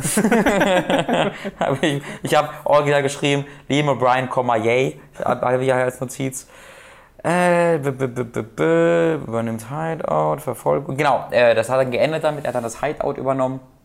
Ähm, also dieses, das habe ich gerade erklärt, das Versteck in der Zisterne, ist dann rausgefahren und dann äh, kam statt der groß Retaliation, kam so ein Schriftzug und dann kam halt so von links und rechts diese äh, Mafia-Leute, von denen du gerade das Ding eingenommen hast, äh, in so sehr, in diesen 70er Jahre Cabrio-Autos mhm. und dann ging halt in der gleichen Sekunde äh, Rolling Stones Painted Black, Painted Black los. Äh, und das ist natürlich total ausgelutscht, hast du auch erwähnt, eigentlich der Song, aber es passte halt ziemlich super, weil da dann einfach komplett alles losging und du hast ja. halt, als du dieses Versteck eingenommen hast, als Belohnung Raketen, äh, Raketenwerfer wäre auch gut gewesen, jedenfalls Granatenwerfer bekommen und im Endeffekt bist du dann halt ein bisschen rumgerast und es ist dann, wenn die Reifen kaputt schießt, dann überschlagen sie sich direkt 20 Mal und die Explosionen sind voll übertrieben. Also es ist dann so richtig, wirklich Rambo-mäßig fast schon. Und irgendwann ist dann das Auto kaputt gegangen und dann ist er ausgestiegen, hat sich in den Auto versteckt. Da kam halt einfach von, von sechs Seiten 31 Autos, alle mit fünf Leuten drin auf die zugefahren. Hat den, den Granatenwerfer ausgepackt und den Granatenwerfer auf die Dinger geschossen. Also da wirklich, ich habe, glaube ich, mir auch aufgeschrieben. Ich will gucken, ob ich mir das tatsächlich so notiert habe, weil das wäre auch ganz lustig. Sekunde. Müsste ja die letzte Notiz dann sein. Äh, genau, ich habe geschrieben äh, Verfolgungsjagd, Retaliation, Pfeil, Airstrike, Fragezeichen. Weil das hat halt wirklich nur noch gefehlt, dass der einen Airstrike gerufen hätte und das da passiert wäre. Ähm, da da, das, da fange ich, ich habe zuerst aufgeschrieben, dass das mega cool ist, wie das inszeniert war, ja. aber es ging dann so krass ins Extrem und das kann natürlich auch dem geschuldet sein, dass einfach das krasse Ende der Demo sein sollte. Aber das wurde dann wieder so krass übertrieben, dass er dann in den Granatenwerfer auspackt und alles explodiert, ähm, dass das ein bisschen ins Lächerliche Ich, ich finde es ein bisschen witzig, weil es klingt alles so, als müssten sie Mafia machen, wollen aber eigentlich GTA machen. Ja. Und das ist so. Es, es, sie wollen halt diesen Actionfilm, ne? Gleichzeitig ja, noch.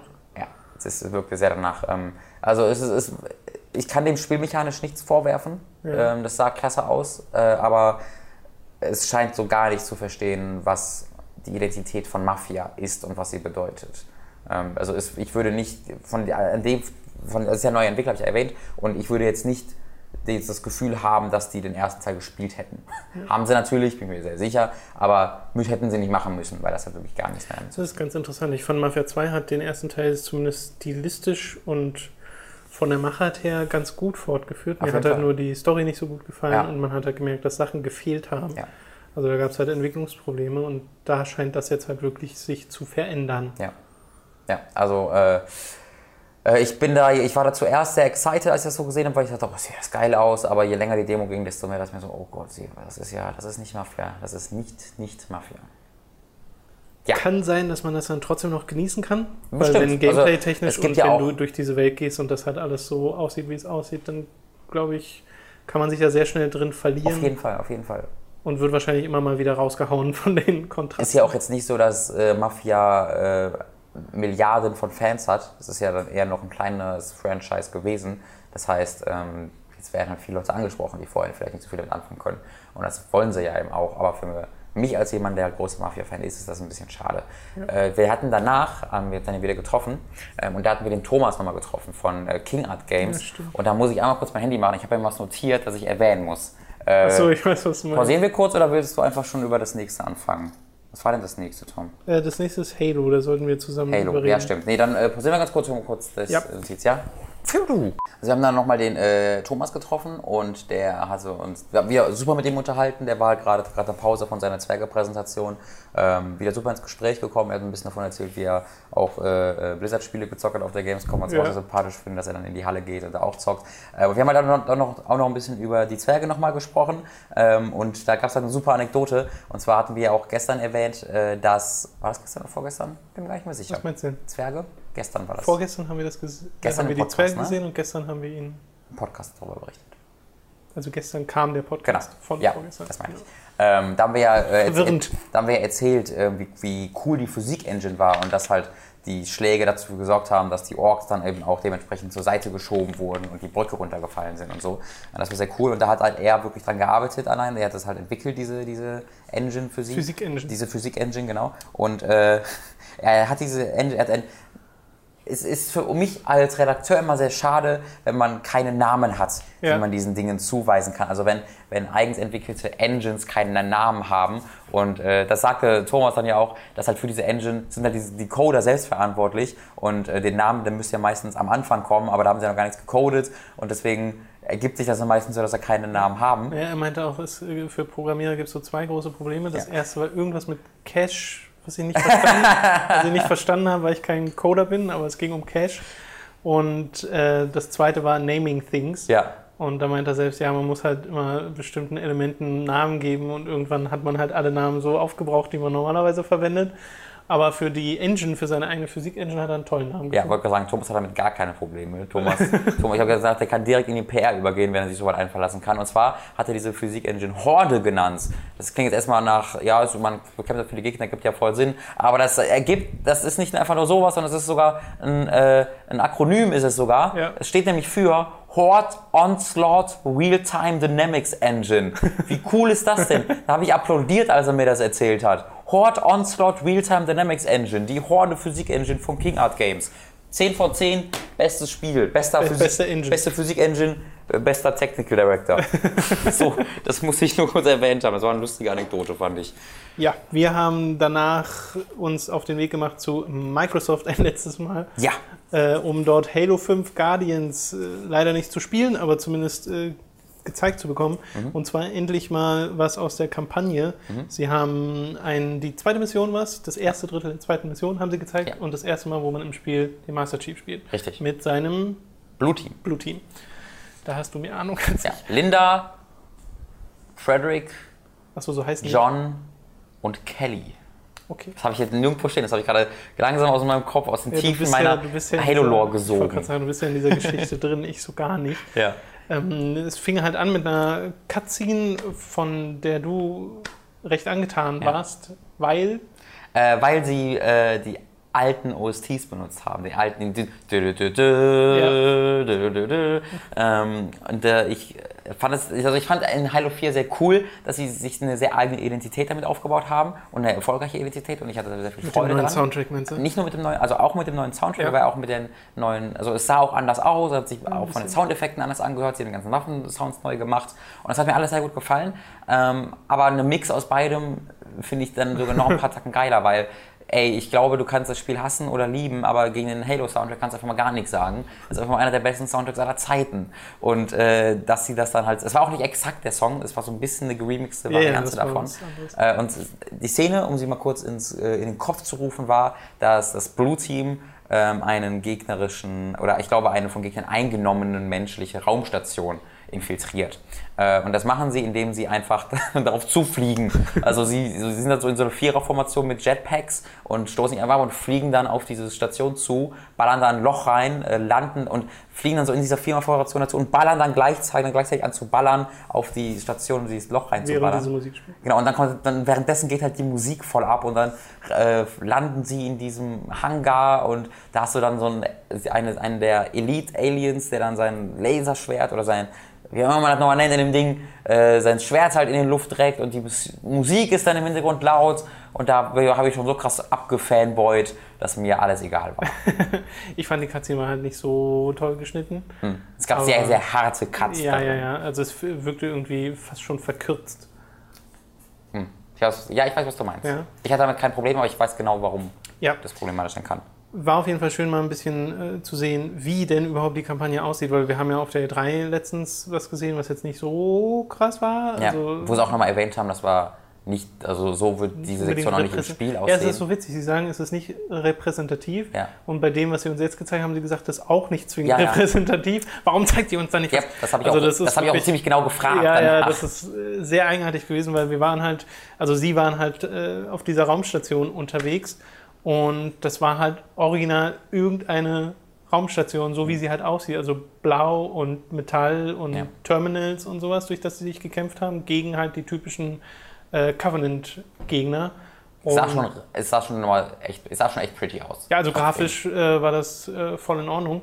Aber es war halt so eine Raumstation. Es ist jetzt Genau. nicht so, dass das irgendwie Ja. visuell groß ansprechend ist. Es Ja. gab auch nicht irgendwie mal ein Fenster, wo du in den Weltraum geguckt hast und Ja. eine tolle Szene gesehen hast, sondern es war, fand ich, optisch und auch spielerisch ein bisschen langweilig, was sie da gezeigt haben, weil da waren jetzt keine großen Gefechte dabei, die Ja, jetzt spektakulär waren. Ende, aber grö- also größere gab es schon, ähm, nicht so groß, wie ich erwarten würde, aber es war am Anfang sehr, sehr viel, du läufst durch enge Gänge mit vier das Leuten. war so nichts neu. Also das hätte genauso gut eine Mhm. Szene aus Halo 4 sein können, Nee. finde ich.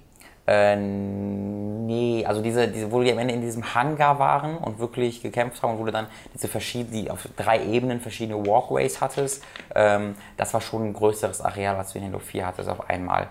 Also da kann ich mich an, keines, an kein Kampfareal erinnern, was so groß und so auf so vielen Ebenen funktioniert hat. Aber das war halt nicht, noch nicht die Ebene, die ich mir hoffen würde dafür.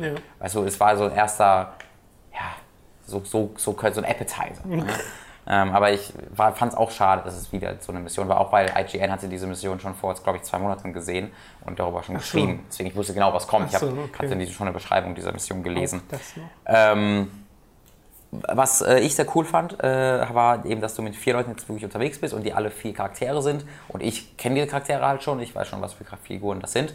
Aber sie werden tatsächlich auch charakterisiert offensichtlich, denn sie reden tatsächlich miteinander. Und das ist eine sehr schöne Neuerung. Vorher hattest du halt nur ab und zu Cortana und Master Chief, aber wirklich viel Charakterisierung fand da bis Halo, in Halo 4 haben sie ein bisschen angefangen, aber trotzdem fand durch diese Dialoge keine Charakterisierung groß statt, sondern es war in erster Linie so, Mission, Ziel ist jetzt da, renn dahin, okay, mache ich, Dankeschön. Äh, Und jetzt haben diese vier Figuren wirklich miteinander gesprochen und auch Master Chief hat mit ihnen gesprochen. Ähm, Und das ist jetzt eine gute Möglichkeit, auch im Gameplay diesen Figuren ein bisschen ein Gesicht mehr zu geben. Ja. Ähm, Fandest du das auch so empfunden? War das, hat es dir überhaupt auch Naja, gefallen? ich, du kennst die halt schon, das heißt, Ja. du kannst da viel mehr reininterpretieren. Für mich waren es jetzt halt vier Typen mit Helmen. ja, klar. Also, Aber dass wir so miteinander kann gesprochen haben, war das für dich nicht so ein bisschen so ein Absprung vom alten Halo, wo halt wo so naja, gar klar, also meistens ist Halo halt recht still gewesen. Ja. Äh, da hätte ich absolut nichts dagegen, aber ich kann halt noch kein Urteil über die Charaktere Klar, oder die nee, Charakterisierung fällen. Aber äh, es ist schön, wenn, also ich kann mir vorstellen, dass wenn das halt durch die Kampagne weg passiert, Mhm. äh, dass man dann ein Gefühl kriegt für die Charaktere. Genau. Und das schien mir jetzt auch kein Zero Foxtrot Baufall Ja, ja, aus, nee, sondern es war war- schon. Also diese Figuren, äh, sich halt. um das ganz kurz, ganz, ganz kurz zu erklären, diese Figuren kennen sich halt seit Kindestagen. Die haben, sind halt zusammen in diesem Spartan-Programm entführt worden als Ja. Kinder und sind halt zusammen ausgebildet worden und seit Kindestagen kennen die sich halt. Deswegen ist das schon ein bisschen auf einer freundschaftlicheren Ebene. Ähm, dieses, diese die erzählen tatsächlich auch nicht nur geskriptete Sachen, Sachen sondern mir ist aufgefallen, während sie gekämpft haben, ähm, hat der Linda einmal ausgerufen, One Elites. Also sie waren gerade im Gefecht und einer der Elites-Gegner ist so um die Ecke weggerannt und äh, man wusste nicht mehr, ob der jetzt schon getötet wurde oder nicht. Und der sagte, sie sagte dann halt, One Elite over, over at the corner. Und das wirkte sehr dynamisch. Also das äh, hatten sie ja auch in Call of sein, ja. Duty schon früher. Ähm, das finde ich äh, ganz cool. Äh, ich, genau, ich hatte dann am Ende mal so gefragt, äh, ähm, ihr habt ja den Koop-Modus rausgenommen, also aus- sowohl aus Singleplayer als auch Multiplayer. ähm, Splitscreen? äh, Den Splitscreen-Koop, genau. Koop ist, Koop ist ein Fokus. ein, ja, also, sehr großes Sie Ding erwähnt, draus. der Vier-Spieler-Koop ist halt essentieller Bestandteil der Kampagne. Wurde deswegen- darauf ausgelegt. Genau, du bist halt immer zu viert unterwegs und du kannst ja deine drei mit Kameraden, wenn du als Master Chief spielst, auch wenn du alleine spielst, halt auch kontrollieren und steuern und sagen, nimm das auf, den an. Hatten sie auch gesagt, musst du nicht, kannst du, Ja. ist eine weitere Ebene, die du spielen kannst. Aber äh, es ist schon darauf ausgelegt, dass du es halt eigentlich eben mit vier Leuten dann spielst übers Internet. Was ich ein bisschen schade finde, weil wenn ich mit vier Leuten übers Internet spiele und dann wahrscheinlich in eurem Chat bin, kann ich zwangshaft die Story weniger genießen. Ist einfach so. Also ich verstehe auch nicht, warum sie nicht wenigstens Zweier Splitscreen dann Ja. aktivieren. Nee, sie sagen ja, sie, in diesem Blogpost, den ich da auch kurz erwähnte bei einer Fragestellung, in dem Blogpost haben sie gesagt, dass es nicht möglich ist technisch. Dass die Maps zu groß sind und es sind zu viele Gegner und sie können es nicht darstellen. Und das haben sie auch jetzt gesagt, dass es immer weiter eskaliert und es immer größer wird. Aber sie haben es noch nicht gezeigt. Es gibt, sie haben einen Screenshot von so einer Map, die extrem groß aussah. Aber da waren keine Gegner drin. Es war einfach nur die Map. Ähm, deswegen habe ich immer noch Also weil das Level, was sie uns da gezeigt haben, das müsste technisch Das- funktionieren. ja. Wenn nicht, dann wäre das sehr traurig für die Xbox One. Das denke ich auch, da bin ich auch der Meinung. Ähm, ich habe jetzt da so gar nicht mehr so viel, also Story haben sie halt nicht so wirklich gesagt, gesagt, das Spiel ist doppelt so lang. ja, stimmt. Ähm, was ich für, für gut halte, weil Halo 4 war vier bis fünf Stunden kurz, äh, eher fünf als vier. Ähm, wenn man dann einen neun bis zehn Stunden Shoot hat, das kann man schon machen, ohne dass es, glaube ich, Das strecken kann gut muss. funktionieren. Also es ist noch nicht die Länge, wo ich jetzt sagen würde, oh, das muss jetzt nichts Gutes heißen, aber das ist okay. Ja, du hattest äh, am Ende der Demo, das ist jetzt, wer, wer nichts über die Story erfahren will, sollte an dieser Stelle äh, überspringen, 10 Minuten oder 5 Minuten hört er dann ja.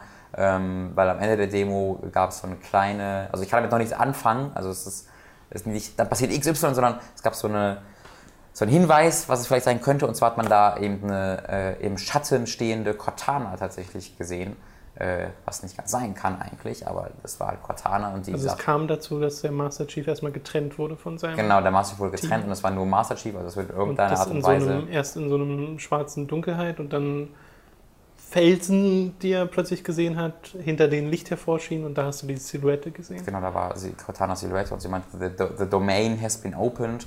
Und die Domain ist auch so ein Buchding, das ist so das, wo die. Kennst du die Forerunner? Aus dem Die Forerunner Gegen was. wieder gekämpft. Und die Domain war quasi deren Variante des Internets, nur ähm, das hört sich jetzt dumm an. Aber äh, ja, es, es, es ist halt nicht, die sind jederzeit damit verbunden und alles, was quasi ein Forerunner erlebt, wird automatisch Teil dieser Domain und Okay. andere können darauf zugreifen. Das ist quasi so ein kollektives Gehirn gewesen, wo die ganze Information, die ganze Wirklich die Zivilisation. Befürchtung, dass ich durch Halo 5 Guardians spielen werde und mir so denke, pff, worum geht's? Also die da, ganze- da wäre so ein Kodex oder sowas mal gar Naja, die nicht Sache ist, verkehrt. das war, das war ein Problem im vierten Teil. Ne? Dass, dass Das die war sehr- da auch schon ein Problem, ähm, ja. Und sie haben ja eigentlich oft gesagt, dass sie, das, dass sie das wissen und dass sie das nicht wiederholen wollen. ähm, deswegen hoffe ich schon, dass sie das hinbekommen. Und, aber das ist halt die Domain, da sagt sie, die Domain Das ist eigentlich opened. absurd, ne, dass mal Exposition fehlt Ja, in Videospielen. tatsächlich, das ist wirklich cool. Ich meine, die gibt's. Ich gebe 500 Seiten Exposition, ja. aber halt separat. Ähm, und das ist für mich halt sehr spannend, weil die Domain darf es eigentlich nicht mehr geben aus, aus dem Buch äh, Ereignissen her. Und das kann viel bedeuten. Und warum jetzt Cortana da ist, ich vermute mal, das liegt daran begründet, dass halt sie einfach irgendwie Teil ihres von Master Chiefs Kopf ist oder was weiß ich, irgendeine Halluzination sein bestimmt. Ähm, die Forerunner nutzen das aus, das ist die Erinnerung, das ist die Person, zu denen der Master Chief am meisten Emotionen hat und deswegen überbringen sie diese Nachricht über Cortana, dieser Plotpoint oder irgendwie sowas wird sein. Also ich dachte mir auch eher, dass es sowas ist als ein plumpes, ey, guck mal, Cortana ist so. Nee, das können sie nicht machen. Ey, das, ja, das wäre nee, so ein eben. Betrug Das äh, am vierten Teil. Das können sie nicht machen. Ähm, ansonsten, ich habe noch ein, zwei Fragen zur Story gestellt, da gab es keine großen Antworten drauf. Ich hatte noch mal gefragt, wie das mit dem, äh, ja, wie viel, wie, wie viel Prozent quasi dann diese großen Areale einnehmen. Ähm, und sie sagten schon, das wird schon viel sein, aber es wird halt auch eine Variation sein aus kleineren ja. Skript-Story-Momenten und den großen Szenarien. Und er hat versprochen, grinsend, dass wir das noch sehen. Dass vor Release wir diese extrem großen, epischen Battles noch zu sehen bekommen. Und es wird Zeit, weil das Spiel ist in zwei Monaten draußen. Ähm, ganz kurz, nochmal ein ganz, kurzer, äh, ganz kurzes Detail, was mir aufgefallen ist zur Story. Die, der Master Chief soll ja AWOL gegangen sein, sein und ist er auch in diesem Radio-Play, was gab. Also er soll quasi die Menschheit äh, verlassen haben und die Armee verlassen haben und sie irgendwie betrogen haben. Und die Armee sucht ja in Form von diesem anderen Spartan-Team, das du spielst, um Spartan Lock, sucht er jetzt ja nach dem Master ja. Chief und will sie irgendwie festnehmen aus irgendeinem Grund. Ähm, allerdings spricht Master Chief und das Blue Team am Anfang dieser zweiten Mission mit UNSC Infinity. Und die Infinity ist das riesige Schiff aus, dem, aus Halo 4, äh, das hier unter dem Kommando der UNSC steht. Ich erwarte also, dass es da, äh, das war so ein Detail, ich weiß nicht, ob sie das mit Absicht reingesprenkelt haben, dass man da vielleicht drauf kommen kann. Also so ganz scheint der doch nicht der Böse zu sein, wie sie das vielleicht behaupten wollen. Da gibt es schon noch irgendwelche Kontakte zur UNSC. Ja, sonst noch was zu Halo? Das war's. Also zum Multiplayer 20 äh, Maps gibt es zum Release, eine große Menge. 15 werden per DLC nachgekriegt, alle kostenlos. Äh, alles, Sehr vorbildlich. Ja, äh, das scheint sich so langsam einzubürgern, dass Maps kostenlos ja. sind. Ähm, so, irgendwann kommt auch noch Activision darauf. Wahrscheinlich nee. nicht. ähm, ich glaube nicht. Die, genau, 15 DLC kostenlos. Äh, die haben einen großen Fokus darauf gelegt, äh, dass äh, jetzt alles ohne zusätzliche Arbeit also freigeschaltet ist schon. Es ist nicht wie bei Halo 4, dass du dieses Call of Duty-System hast, dass du erst spielen musst, um Waffen freizuschalten und sowas und Rüstungen, sondern es ist alles immer da und jeder kann von Anfang an das nehmen, was er will.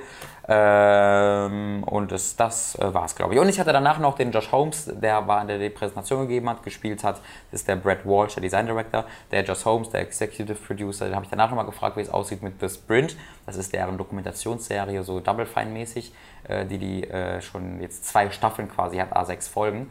Ähm, ob es da noch was kommt und äh, es klang so, als ob auch noch eine Staffel des Sprint kommt, was okay. ich sehr cool finde. Schön, das war's.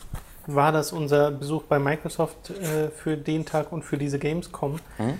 Wir sind dann weiter zu EA mhm. und haben uns dort drei Spiele angeschaut. Schöne Grüße an Caro. Genau. Der Empfangsdame vielleicht so gar keinen Bock hatte.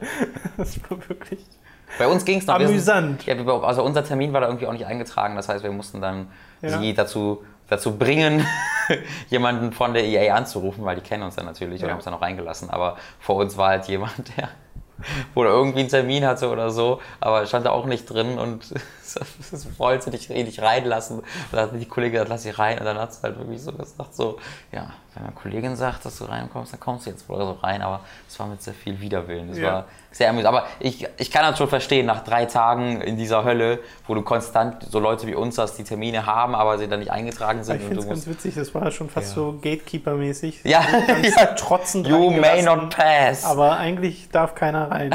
ja. So, wir waren dann, äh, wie gesagt, bei EA drin und haben uns Mirror's Edge Catalyst angeschaut. Leider war das dort bei denen im Business-Bereich nicht spielbar, aber wohl im Consumer-Bereich. Das haben EA. Wir, ja, nicht nur EA, das haben Fucking wir EA, weil ich wollte gerade kurz EA ansprechen. Liebes EA, das macht man nicht. Man gibt nicht der Presse Präsentation und sagt dann, jetzt hier. Ja, bei, bei Mirror's Edge war es ja sogar so, wir haben fünf Fastpasses für die 20 Leute, die in der Präsentation saßen. Ja, also das kannst ja, du halt nicht machen. Zehn, aber ja. Ja, oder, oder zehn irgendwie. Das, das ist halt schon scheiße. Wir brauchen halt keine, weil es eh unser letzter Termin, wo wir danach gefahren sind. Das hat mich dann total geärgert, weil es ist einfach für uns in der, es ist einfach wahnsinnig schwierig, das in den Zeitplan zu quetschen, dass du dann eben noch äh, irgendwie, du läufst halt erstmal eine halbe Stunde dahin äh, zu der Halle, wo es dann ist, muss ich dann eben, muss da dann nochmal wahrscheinlich warten, bis dann wirklich die äh, Präsentation anfängt. Und das ist einfach immer eine andere Situation, weil in der Halle ist es dann oftmals so, dass du halt ähm, du hast halt eher nicht die Entwickler dort, sondern du hast meistens so studentische Aushilfen, die halt da dann stehen, um die dann irgendwie erklären wollen, wie du den A-Knopf drücken musst und sowas. Ähm, und das hindert uns halt einfach echt daran, mhm. auf diese Art und Weise darüber zu berichten, wie wir das gerne ich glaub, würden. Das haben wir im letzten Podcast auch schon angeprangert. Kann man an dieser Stelle einfach nochmal machen. Ja. Äh, ist nicht so schön. Wir haben allerdings dann eine Präsentation gesehen, wie gesagt, nicht gespielt. Aber die Präsentation war auch schon aufschlussreich mhm. über die Art und Weise, wie sich Mirror's Edge spielen wird, nämlich im Endeffekt wie Mirror's Edge 1. Nur, dass du eben die Open World hast und das scheint es auch zu sein. Die haben uns gezeigt, wie das funktioniert, indem sie quasi einen Auftrag bekommen haben. Und dieser Auftrag hatte ein Ziel auf der Map. Und da konnten sie sich dann einen Wegpunkt hinsetzen, der dir dann einen möglichen Weg dorthin gezeigt hat. Ja. Und der wurde dann quasi dynamisch in der Spielwelt angezeigt, in dem bestimmte Objekte rot eingefärbt wurden, aber immer nur dann, wenn es gerade wichtig war für dich, weil du wissen musstest, genau, weil du wissen musstest, ähm, dass es da jetzt lang geht. Ja. Und das war ganz interessant. Man hätte auch einen anderen Weg nehmen können, haben sie dann an manchen Stellen auch gemacht. Haben, sie auch so, also betont, dieser empfohlene Weg ist nicht der beste oder schnellste. Nee, ist nicht der richtige. Sondern ist der, ein, also der offensichtlichste einer. wahrscheinlich, ja, genau. wäre die Antwort. Und wenn du halt andere Wege wählst. Jetzt in der offenen, also in der offenen Welt sind sowieso schon ganz viele äh, Collectibles versteckt, haben sie gesagt. Grid Leaks nennen sie das. Genau. Ähm, ich möchte mal lassen, mach du mal kurz deinen Satz zu Ende. Nee, ich wollte nur sagen, dass das Ziel halt im oberen Stockwerk eines Hochhauses war. Mhm. Und der Gang dahin war fließend. Also ist wirklich dahin gerannt, ist dann das Hochhaus ein bisschen hochgekraxelt in dieses eine Fenster rein und war dann drin im Hochhaus und das soll alles ohne Ladezeiten passieren. Dass es halt so ein ja. dynamischer fliegender Wechsel ist, dass du kein, äh, keine Unterbrechung hast, was ich super finde, weil Mirror's Edge ist ein Spiel, bei dem Flow, bei dem der Spielfluss ja. enorm wichtig ist und je weniger das unterbrochen wird durch irgendwie Ladezeit, ja, äh, desto besser. Deswegen hoffe ich ehrlich gesagt, dass es ein Spiel ist, was jetzt nicht so mega viele Cutscenes hat oder einfach nur Gelaber.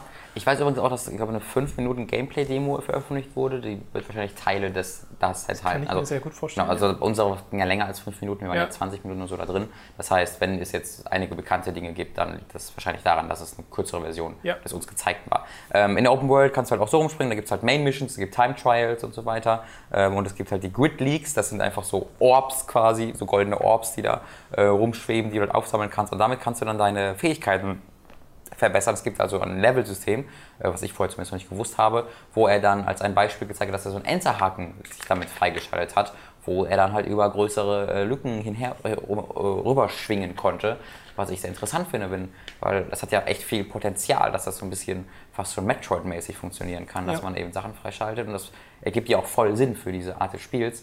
Ich, ich bin ja großer Fan von Mirror's Edge 1 und da bin ich sehr, sehr heiß. Also ich weiß jetzt schon, dass ich unglaublich viel Freude daran haben werde, jedes einzelne Glück zu sammeln. Das werde ich auch auf jeden Fall machen, weil ich hatte immer Spaß daran, rumzurennen in Mirror's Edge 1 und dass ich jetzt wirklich die Möglichkeit bekomme, auch mal ohne in irgendeinem äh, Level-System jetzt festzuhängen, einfach so rumrennen kann.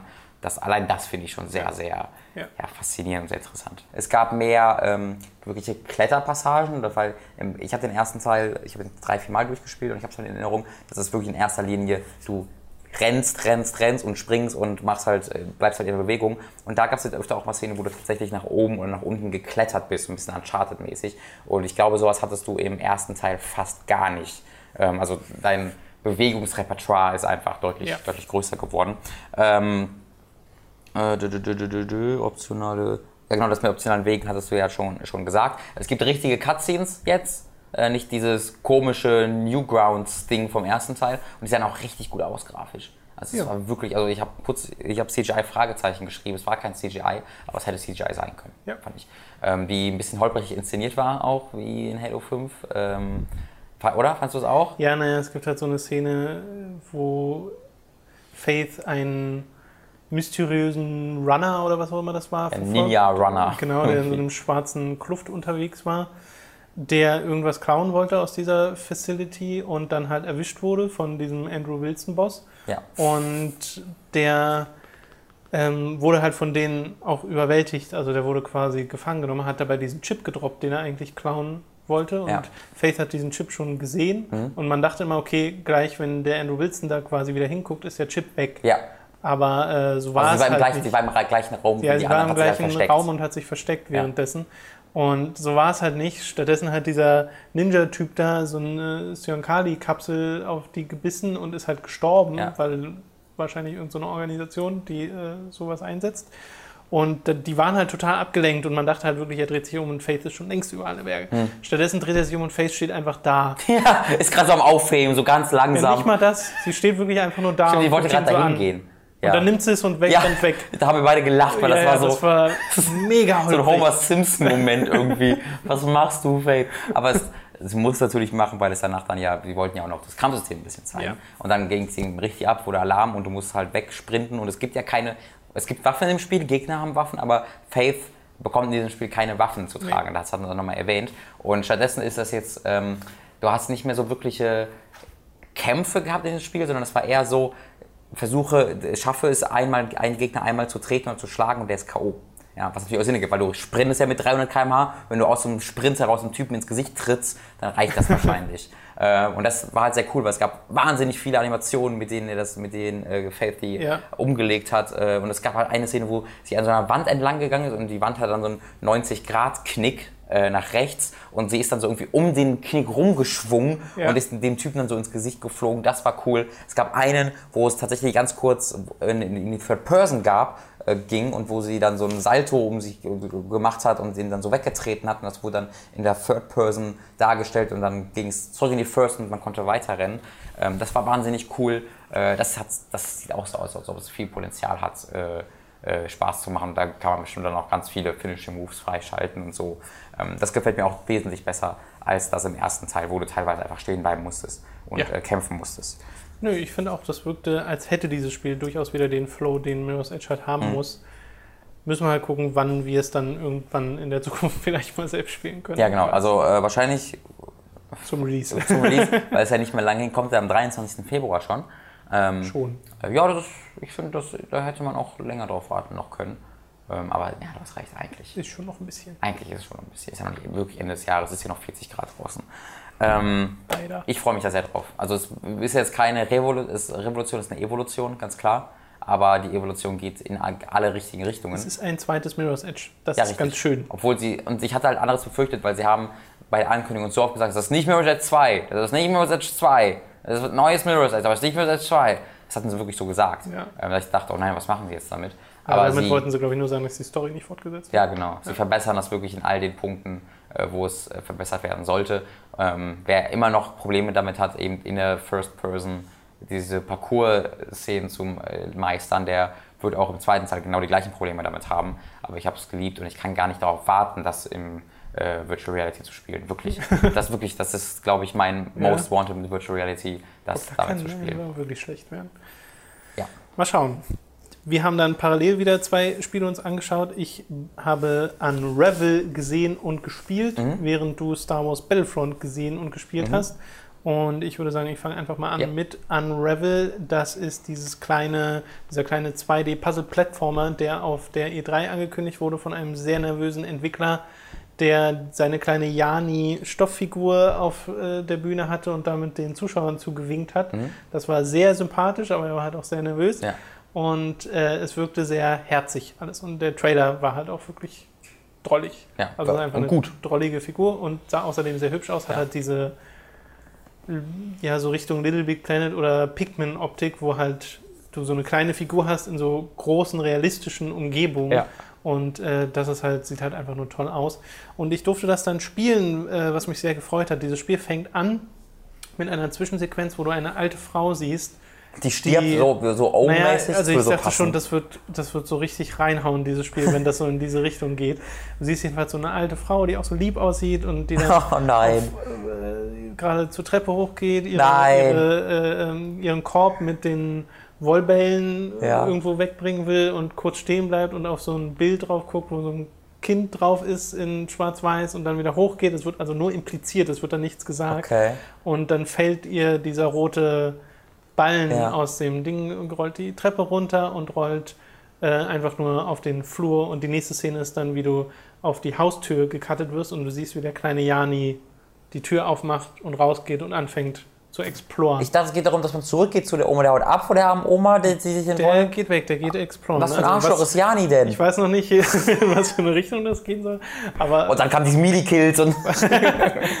äh, da hat es dann halt so, er es wirkt halt wirklich so, als wäre er zum ersten Mal da draußen, weil er kommt zu einem Schmetterling und erschreckt sich so von dem Schmetterling ja. und will dann aber den Schmetterling hinterher.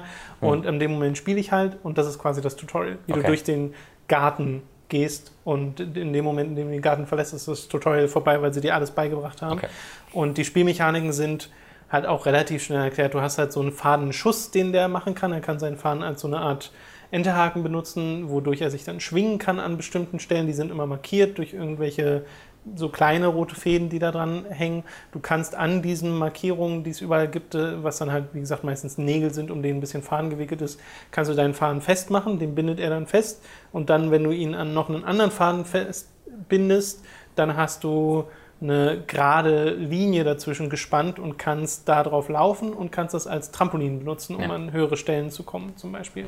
Außerdem hat er die Fähigkeit, jederzeit mit der L2-Taste sich an seinem Faden zurückzuhangeln, sozusagen. Also wenn du. Also den Weg zurückzugehen. Einfach. Genau, wenn du über eine Klippe springst und merkst, ja. okay, hier unten komme ich gar nicht weiter, musst du dich mit L2 einfach wieder hochziehen. Ah, Kann er da wieder hoch. Also ist es, Auto, ist es dann immer automatisch so, dass, der, dass hinter dir Faden Hinter dir ist immer Faden. Okay. Ist wirklich immer so. Okay. Und Jani wird tatsächlich auch dünner, je weiter du gehst, weil die, halt sein eigener Faden rausgezogen ja. wird. Und die Checkpoints in den Levels sind halt richtige Fadenknäuel, die äh, auch meistens um irgendwelche Nägel oder irgendwelche Stöcker drumherum sind, die er sich dann halt nimmt und sich selbst wieder so ein bisschen Ich finde, das wirft so eine Frage, so ein bisschen, ist das dann noch Jani? Ja. Ist das nicht so, ist das nicht so Deus Ex-mäßig fast schon die Frage? Ja, ja aber ich meine, diese, diese eindeutige Metapher ist ja wirklich der rote Faden, der sich durchs Leben spannt ja, und sowas. Das hat er auch auf der Bühne gesagt. Das ist halt nicht. Äh, aber ich bin mal gespannt. Geht man etwa in die Vergangenheit und sieht dann die Oma, wie sie als kleines Kind in das dem Bild ist? Das ist ein guter Hinweis, weil man äh, schon am Ende des Gartens so schemenhaft am Ende des Levels ein Kind gesehen hat. Oh, ich also werde so hart weinen beim Spiel. Erinnerungen oder ähnliches. Ähm, ja. Das ist so das, mit dem, du mich, mit dem du mich am besten kriegen kannst. Alte, alte Leute, Leute, alte, ja. nied, nett, niedlich aussehende Leute zeigen und dann, mhm. was für eine schöne Vergangenheit sie hatten. Als ich, als, als für meine Großeltern Fotos von ihren, von ihren, wo sie 20 waren und mit dem Motorrad da durch die Gegend gefahren sind. Mein Opa war voll der übelste Motorrad. Ja. So, die coolsten Menschen, die ich je gesehen habe. da dachte ich mir auch so, oh, ich, ja. allgemein. Also das ist so, deswegen kann ich mir oben nicht mehr angucken. Ja. Äh, scheiße. Du skippst immer die ersten 20 Minuten. Dann, dann oh, okay, dann muss ich mir ein paar Taschentücher bei mitnehmen. Ja, das war, das sah alles sehr, sehr herzig aus und es spielt sich super. Also du hattest mal Limbo erwähnt, als wir mhm. äh, vor dem Podcast drüber geredet haben. Und äh, so rein von der Steuerung her ist es auch ganz ähnlich, weil Jani halt auch Objekte nehmen und schieben und greifen kann. Er kann so Äpfel oder sowas, äh, musst du an einer Stelle in einen kleinen Tümpel, also eine Pfütze quasi mhm. reinschubsen, damit er, damit er da drüber springen kann. Das ist auch wie in Das Plattform. äh, und äh, das sind halt so Rätsel, die es gibt. Und die Rätsel, die drin sind, sind nicht immer eindeutig. Also es ist nicht so, dass ich äh, auf den Bildschirm geguckt habe und gedacht habe, okay, ich muss jetzt nur das und das und das machen und dann ist fertig.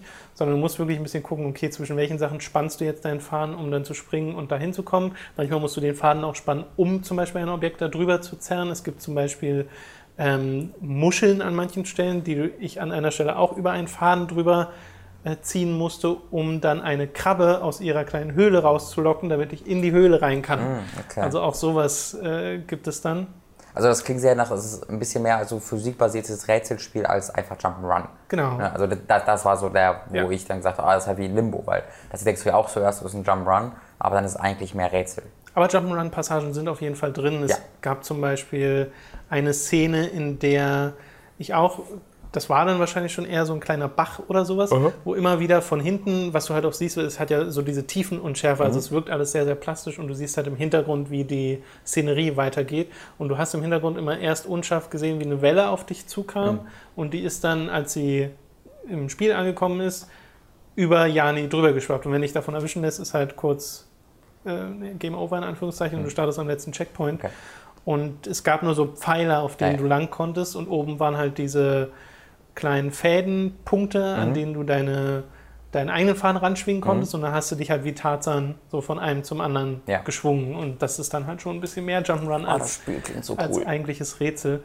Und das hat alles wirklich Spaß gemacht und es sah halt alles auch wirklich toll aus. Und dann hat es diese Krabben, die aus irgendeinem Grund so aggro sind und Jani zerschnibbeln wollen. Ich weiß nicht warum, aber äh, ist, diese Bedrohung gibt es halt wirklich, Krabben wo du ein bisschen aufpassen musst. In, in, ihrer natürlichen Umgebung bekommen Krabben selten was Cooles zu schneiden mit ihren Scheren. ja, denn sie Faden. ja. Oh Jesus, I waited all my life for this. My father told me how it felt like. Ich bin dann zum Schluss jedenfalls an diese Stelle gekommen, die ich gerade schon erwähnt habe, wo man die Krabbe rausbringen musste. Das war das letzte, was ich gespielt mhm. habe. Da kam dann auch der Entwickler zu mir und äh, meinte, was sehr gut war für mein Ego, dass äh, bis dahin kaum jemand oder also, selten jemand ja. spielt, weil die meisten äh, nicht so weit kommen. Dann dachte ich, warum eigentlich? Weil es ist jetzt nicht mega schwer, man braucht es schon ein bisschen, aber ich kann mir vorstellen, dass manche Leute ein bisschen Probleme haben mit der äh, Steuerung wegen diesem Faden zusammenklubbern und ja. sich dann richtig in die richtige Richtung äh, zu katapultieren. Äh, das hat man allerdings auch gemerkt, dass an der Stelle vielleicht noch nicht so viele waren, weil es war direkt ein Bug. Der, okay. Die Krabbe ist nämlich nicht so richtig verschwunden aus ihrer Höhle und ich mhm. bin dann da rein und er meinte, ich muss auch da rein, weil da ist so ein, nochmal so ein Checkpoint, wo ich Faden kriege und sowas. Und das ging halt nicht. Also die bin so. immer gestorben, wenn ich da rein bin oder wurde wieder rausgeschubst ja. oder sowas. Und dann meinte er, oh, that seems to be a bug, ja. go on. Und dann sollte ich einfach weitergehen ohne den Checkpoint. Das okay. ging, geht ja auch. Also ja, ist ein sehr, sehr, sehr drolliges Spiel. Und wenn das weitermacht mit den Dingen, die es impliziert, mit dieser Großmutter und alles, dann wird das, glaube ich, auch sehr so herzzerreißend. Also diese Großmutter war mal ein Kind, Tom. ja. Die hat gespielt. Hat, äh, weißt du, wann das rauskommt? Weiß man, wann das rauskommt? Äh, nee, leider nicht. Okay. Weiß ich gar nicht. Ich glaube aber auch erst nächstes Jahr. Ja, mhm. schade. Ja. Also Unravel wird ein tolles Spiel, bin ich mir ziemlich sicher. Ja, da glaube ich auch. Äh, obwohl ich es dann nicht. Und folgt mal diesem, also ist jetzt wirklich einfach nur Werbung, aber müsst ihr natürlich nicht machen. Unbezahlte aber es lohnt Werbung, sich, es lohnt sich, genau. Ja. Wieso? Wir wurden so, wir wurden mit, mit Chips, Chips. Das, ja. das habe ich auch fast vergessen. Das müsste ich auch, müssen wir, muss ich erwähnen, bevor wir äh, über, über EA sprechen. In, bei EA äh, gab es einfach Tische voll mit Chips, frisch ja. äh, Chips. Es war nur irgendwie Onis, äh, Sour Cream, Sour Cream und Wild Onion. Onion. Also deswegen ist es war kein unglaublich, also es war kein, kein ungarisch oder oriental, aber es war schon chipsfrisch im Moment, wo wir nicht viel gegessen haben. Ähm, Ihr, ihr, dürft uns wahrscheinlich nicht vertrauen, ist das, was ich sagen will, weil wir, also bei mir ist es so, ich habe jetzt in meinem Kopf, weißt du, wie so ein Hund, der automatisch sein Herrchen jetzt immer mit Leckerli verbindet. bei mir hat sich jetzt so ein, so ein, roter Faden gespannt von EA auf die andere gehen zu, zu Chips frisch. ähm, das ist jetzt ein kleines Problem für mich. Ja, also nur Full Disclosure sozusagen. Ja, volle Disclosure. ich wollte nur sagen, dass der Twitter-Account von diesem Spiel von Unravel der drolligste Twitter-Account ist, den je ein Spiel hatte, weil sie halt ständig diese Fotos machen hm. von Jani, wie er irgendwo gerade ist. Und das ist halt nur so ein kleines Fadenviech und ja. die Texte sind auch meistens sehr drollig.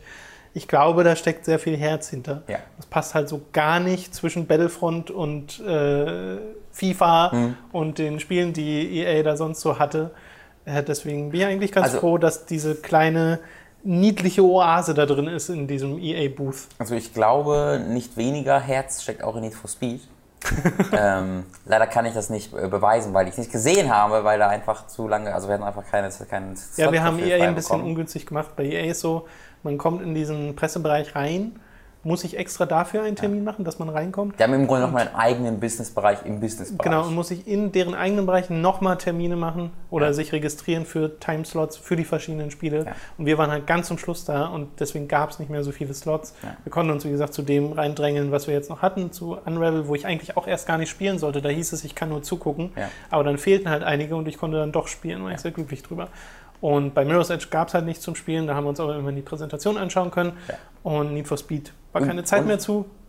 Ich wollte nur kurz erwähnen, weil ich immer erwähnen möchte, wenn sowas ist, war ein wahnsinnig sympathischer äh, Audio Director, was glaube ich bei, bei DICE. Der ja, hatte, und sie hatten sehr viel Spaß der, dabei. Dass die noch gut drauf waren, war wirklich. Ja, das ne? war ja wirklich, muss ja einer ihrer letzten Termine gewesen ja. sein. Ja, aber die waren richtig auch wieder. Das zieht sich halt durch das Spiel. Alle waren irgendwie excited über ihre Spiele. Ja. Bei den Unravel-Leuten hat man schon gemerkt, dass sie ein bisschen müde waren. Hm. So. Äh, Star Wars Battlefront hast du aber noch sehen können. Wir haben, bevor du mhm. diese, äh, nicht Präsentation, das war ja wirklich ein Multiplayer-Spiel, ja. äh, was ihr gemacht habt, bevor du das gemacht hast, haben wir beide uns im normalen großen EA-Bereich, die haben da so eine Halle, wo halt Sitze sind und äh, man sich Getränke bestellen kann und da stehen halt auch irgendwie insgesamt vier so Spielestationen rum, ja. wo du halt Battlefront spielen konntest zu zweit. Da haben wir diesen Horde-Modus äh, gespielt. Wir beide als Rebellen gegen Stormtrooper und ATSTs und sowas, allerdings ohne Musik und alles im ja. Splitscreen, genau. Das war also da nur ein sehr Standard Horde-Geballer. Genau. Das, das, sah halt cool aus. Das war Splitscreen, das ist erstmal an sich schon, das ist schon erwähnenswert. Schön, ja. ähm, aber ganz ohne Einführung und ohne, ja, ohne Musik, die ja sehr wichtig ist für dieses für Star Wars-Feeling und für die, ohne die Sounds war das sehr Standard. Einfach, ich schieße jetzt auf ein paar Gegner, ja. die halt aussehen wie Stormtrooper. Aber da war jetzt, das war nicht schlecht, das war aber auch nicht aufregend. Genau. Ja. Im Gegensatz zu deiner Präsentation. Ja, Genau, weil, äh, wie gesagt, es war keine Präsentation. Ähm, ja. Nur damit keine falschen Ideen bekommen. Termin. Das war halt total lustig, weil diese ganzen Präsentationsräume waren so halt so 10 mal 10, 5 mal 10 Meter kleine, also waren 5 mal 10 Meter. Es waren kleine Räume, ja. 5 mal 10 Meter wäre ganz schön groß. Vergesst, was ich gesagt habe. Es waren kleine Räume, in die du da gegangen bist. Ähm, und äh, dann gehe ich halt in diesen Star Wars Präsentationsraum und das war dann einfach so eine so ein Flur eigentlich, der sich so bis, bis, bis zum anderen Ende der Messehalle gestreckt hat, gefühlt, wo dann halt einfach links zehn Stühle und zehn äh, Anspielstationen waren und rechts zehn Anspielstationen. Ähm, und wir haben da den neu oder relativ neu ähm, enthüllten Spielmodus gespielt, dessen Namen ich leider gerade nicht weiß, aber da hast du das sind eben die Space Battles quasi. Die finden nicht im Space statt, sondern in den luftigen Höhen über den Planeten. Dogfights. Äh, Dogfights, genau, quasi. Und da ähm, war ich eben auf Seiten der, des Imperiums mhm. und habe gegen die Rebellen gespielt, also TIE Fighter gegen X-Wings. Weiß ich natürlich, ich wurde noch kein einziges Mal verbessert und ist nicht so, dass ich diesen Begriff nicht auswendig kenne. Ähm, da, ich war, ich habe hab einen ähm, TIE Fighter äh, gespielt und das ist da auch echt wahnsinnig cool. Also nochmal, da gab es keinerlei Ego-Shooter oder sonstiges, was man gesehen hat, sondern es war ausschließlich äh, Dogfights und das war halt echt, echt cool. In dem Spielmodus, den ich gespielt habe, war es so, dass ähm, wir, jedes Team bestand eben aus zehn Spielern und hatte noch zehn KI-Leute ähm, am Start. Das liegt einfach daran, dass jemanden in diesen Höhen zu, äh, abzuschießen, ist deutlich schwerer, als jemanden auf dem Boden abzuknallen. Ähm, und sie wollen halt auch, das haben sie gesagt, sie wollen halt auch den Leuten, die das jetzt, und, und natürlich auch, aber eben auch Leuten, die mit dem Modus anfangen, die Möglichkeit geben, jemanden zu besiegen, ja. äh, ohne dass das jetzt mit null Kills dann direkt vom, vom Spielfeld geht. Ich hatte einen Kill, äh, am Ende meiner ersten Runde, weil diese Steuerung, ich, ich hatte, die hat die Steuerung ein bisschen falsch erklärt, äh, hab ich, oder ich habe es so falsch verstanden, kann ja auch sein. Äh, deswegen habe ich äh, am, am, Anfang so gar nichts hinbekommen. In der zweiten Runde war ich dann direkt Bester im Team. Äh, leider hat es trotzdem nicht gereicht, um zu gewinnen. ähm, aber es funktioniert halt so, dass man, wie gesagt, 10 gegen 10, beziehungsweise mit KI 20 gegen 20, ähm, du hast ja Punkte dafür bekommen, wenn du deine äh, Gegner ausgeschaltet hast. Du ähm, konntest jederzeit auf den Boden zufliegen und direkt über dem Boden waren dann verschiedene kleine Boosts äh, abgelegt, wo du dann etwa deine Energie wieder aufladen konntest. Denn diese Schiffe haben keine wieder aufladende Energie, ähm, sondern das bleibt dann halt so und das musst du dann eben, da musst du dann so versuchen, wirklich durch so Krater zu fliegen. Das ist halt wahnsinnig schwierig, weil wenn du darauf du natürlich kaputt. Das ist immer so ein bisschen Risiko, dann wirklich die Energie aufzusammeln. Oder halt, du kannst deine Fähigkeiten, die, das, den Cooldown direkt abkürzen. Du hast halt ähm, auf Seite der, ähm, des Imperiums hast du eine, auf L1 Raketen und auf R1 hattest du äh, einen Turbo, äh, wo du schon da geflogen bist und die Rebellen hatten dann statt einem Turbo ein Schild das aktivieren konnten.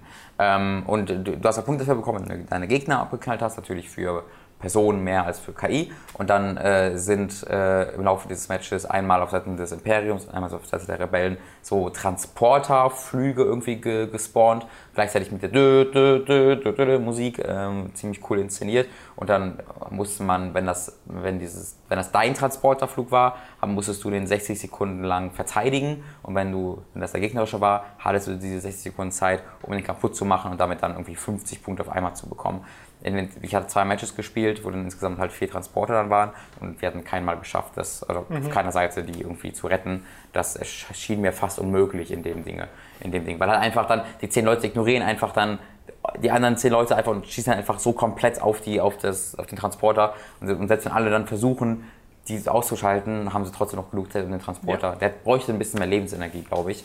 Ähm, also da hast du dann noch so einen kleinen Twist drin. Das hat wirklich viel, viel Laune gemacht. Ähm, du kannst jederzeit, du hast wirklich auch Geschwindigkeitskontrolle. Ähm, also du kannst halt, du hast unten so deine, deine Geschwindigkeitsbar. Du kannst immer auswählen, will ich jetzt schnell fliegen oder will ich äh, äh, stark schießen, weil je schneller du fliegst, desto schwächer sind deine Schüsse. Okay. Das ist einfach so ein Balancing-Ding. Und äh, wenn du eben nach oben drückst, wird diese Leiste voller. Das heißt halt, du fliegst schneller, du musst das also nicht halten, sondern drückst einfach mal zwei Sekunden nach vorne und bist dann auf Topspeed, kannst dann wieder loslassen den Stick und bleibst auf diesem Topspeed.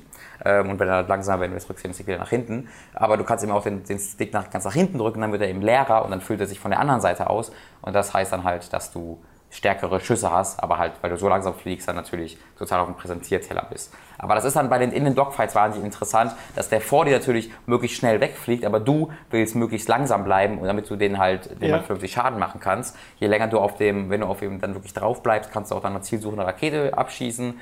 Ähm, das hatte wahnsinnig viel Potenzial, äh, also nicht nur Potenzial, sondern hat es auch schon ausgenutzt. Ich hatte da echt viel Freude mit, sobald ich die Story, äh, die Steuerung verstanden habe. Hatte ja auch diesen, diese Cockpit-Perspektive, äh, wo es mir einfach die Orientierung weggehauen hat, deswegen bin ich im Third Person geblieben. Aber auch da dachte ich mir direkt, boah, die Cockpit-Perspektive im VR, mein lieber Herr Gesangsverein.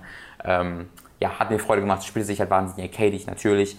Ähm, obwohl, vielleicht steuern die sich ja auch in echt zu, diese Star Wars Fights. Das kann man natürlich, Wer nicht, weiß. kann man natürlich nicht sagen. Aber, Aber das war in Battlefront auch schon so mit den Flugkämpfen. ja, Ja, die waren mega arcadig. ja ähm, das müssen sie auch sein. Also, das will, glaube ich, auch kein, keiner in diesem, du in diesem Du Spielmodus halt anders nicht sehen. erst irgendwie eine Stunde lernen müssen, wie man Genau. dieses Ding fliegt. Da, da, das ist halt nicht das richtige Spiel für. Nee. Und äh, ich, ich war jetzt nie der Battlefront-Fan, aber von den Battlefront-Fans hatte ich sehr das Gefühl, dass genau dieser Modus auch so ein bisschen das war, oder eines, eines der Dinge war, das sie noch vermisst haben in diesem, in diesem Spiel.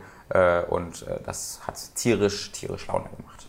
Das freut mich Das sehr zu war auch ganz cool. Sie hatten halt bei Battlefront äh, einmal da den Koop-Modus, den Horde-Modus für uns spielbar. Dann in dem Präsentationsraum hatten sie diesen Dogfight-Modus und in der Halle hatten sie ein normales, glaube ich, 32 gegen 32 oder wie auch immer das maximal ist, Spielermatch. Also da hättest du, wenn wir uns dann auch noch Passes geholt hätten, alles ausprobieren können. Das ist doch, so sollte es eigentlich sein. Genau. Nur umso ärgerlicher, dass bei Mirror's Edge man extra nicht muss. Genau, das hätte ich wirklich gerne ausprobiert, aber ich habe eine Ahnung, dass das nicht viel verändert hätte, sondern das gewesen wäre, ja, spielt sich das Edge. Ja. Okay, damit sind wir, glaube ich, durch. und Das war alle, unsere Gamescom. alle Spiele behandelt, die wir dort gesehen haben. Wir hoffen, ihr hattet einigermaßen Freude an diesem Gamescom Special Podcast, trotz der eventuell etwas schwankenden Audioqualität in äh, zumindest den letzten Folgen, weil wir da halt ein bisschen improvisieren mussten. Bedanke mich trotzdem nochmal bei Mats äh, für das Mikrofon, was er uns bereitgestellt Ja. hat. Das war sehr, sehr nett. Vielen Sonst hätten wir nämlich gar keine Podcasts vor Ort machen können, beziehungsweise welche mit noch Mit dem. Kamerasound. mit Kamerasound, genau. Äh, daher vielen Dank an der Stelle nochmal und vielen Dank an euch fürs Zusehen und vielen Dank an alle, die wir getroffen haben, fürs äh, nette Hallo sagen. Ist er jetzt eigentlich auf der Messe? Das weiß ich gerade nicht. Möglicherweise ist Mats Leubner jetzt am Wochenende auf der Messe. Ich glaube, der ist ganz entspannt und freut sich tierisch. Drückt den doch mal, wenn ihr den seht, in der Halle. Der hat uns halt geschrieben, dass er irgendwie am Mittwoch oder Donnerstag, ich glaube, ich bin am Wochenende auf der Messe und dreht Ja, halt ja. da für seine Wir für wissen's sein aber nicht hundertprozentig Wir wissen es aber nicht. Aber wenn er das ist, müsste es eigentlich offensichtlich sein, weil die halt so ein fettes Kamerading dabei Ja. haben. Okay, dann würde ich sagen, hören wir uns eventuell nächste Woche. Wir sind uns noch nicht ganz sicher, ob wir nächste Woche wieder einen Podcast machen, weil wir euch erstmal die Zeit geben wollen, ein bisschen nachzuholen. Genau.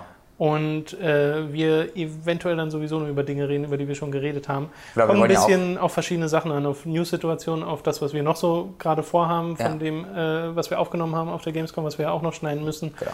Und äh, ich schätze mal, ein paar von euch wollen, wie gesagt, die Gamescom Podcast erst noch nachholen. Genau, also es kommt noch ein bisschen Video auch dazu natürlich, aber Ja. das wird jetzt keine, äh, wir machen jetzt nicht zu jedem Spiel, was wir gerade erwähnt haben, Nee, noch nee, um Video oder so. Also Ich das hier, glaube- die Podcasts sind wirklich der zeitliche Großteil der Coverage, den Genau. ihr haben werdet. Ich Ansonsten glaube, es ist auch, das, das ist auch, glaube ich, für euch, das kommt, was, was, was bringt es, dass wir da irgendwie 5-Minuten-Videos jeweils zu machen? Nee, also Ähm, darauf haben wir keine Lust und ich genau. glaube, ihr jetzt auch nicht unbedingt. Wir planen maximal noch zwei Videos zur Gamescom. Das war's. Das und ja, genau. Ja. Okay, dann vielen Dank fürs Zuhören nochmal und Ja, womöglich drei. Ja, wir schauen mal. Maximalst. Maxi, maxi. Ja. Sagt jetzt aber auch keiner, wenn ihr euch benehmt. so. Danke, war schön euch zu sehen. Ja. Ciao. Tschüss. Tschüss. Ich muss immer noch ein bisschen schlafen gehen. Wochenende. Ah.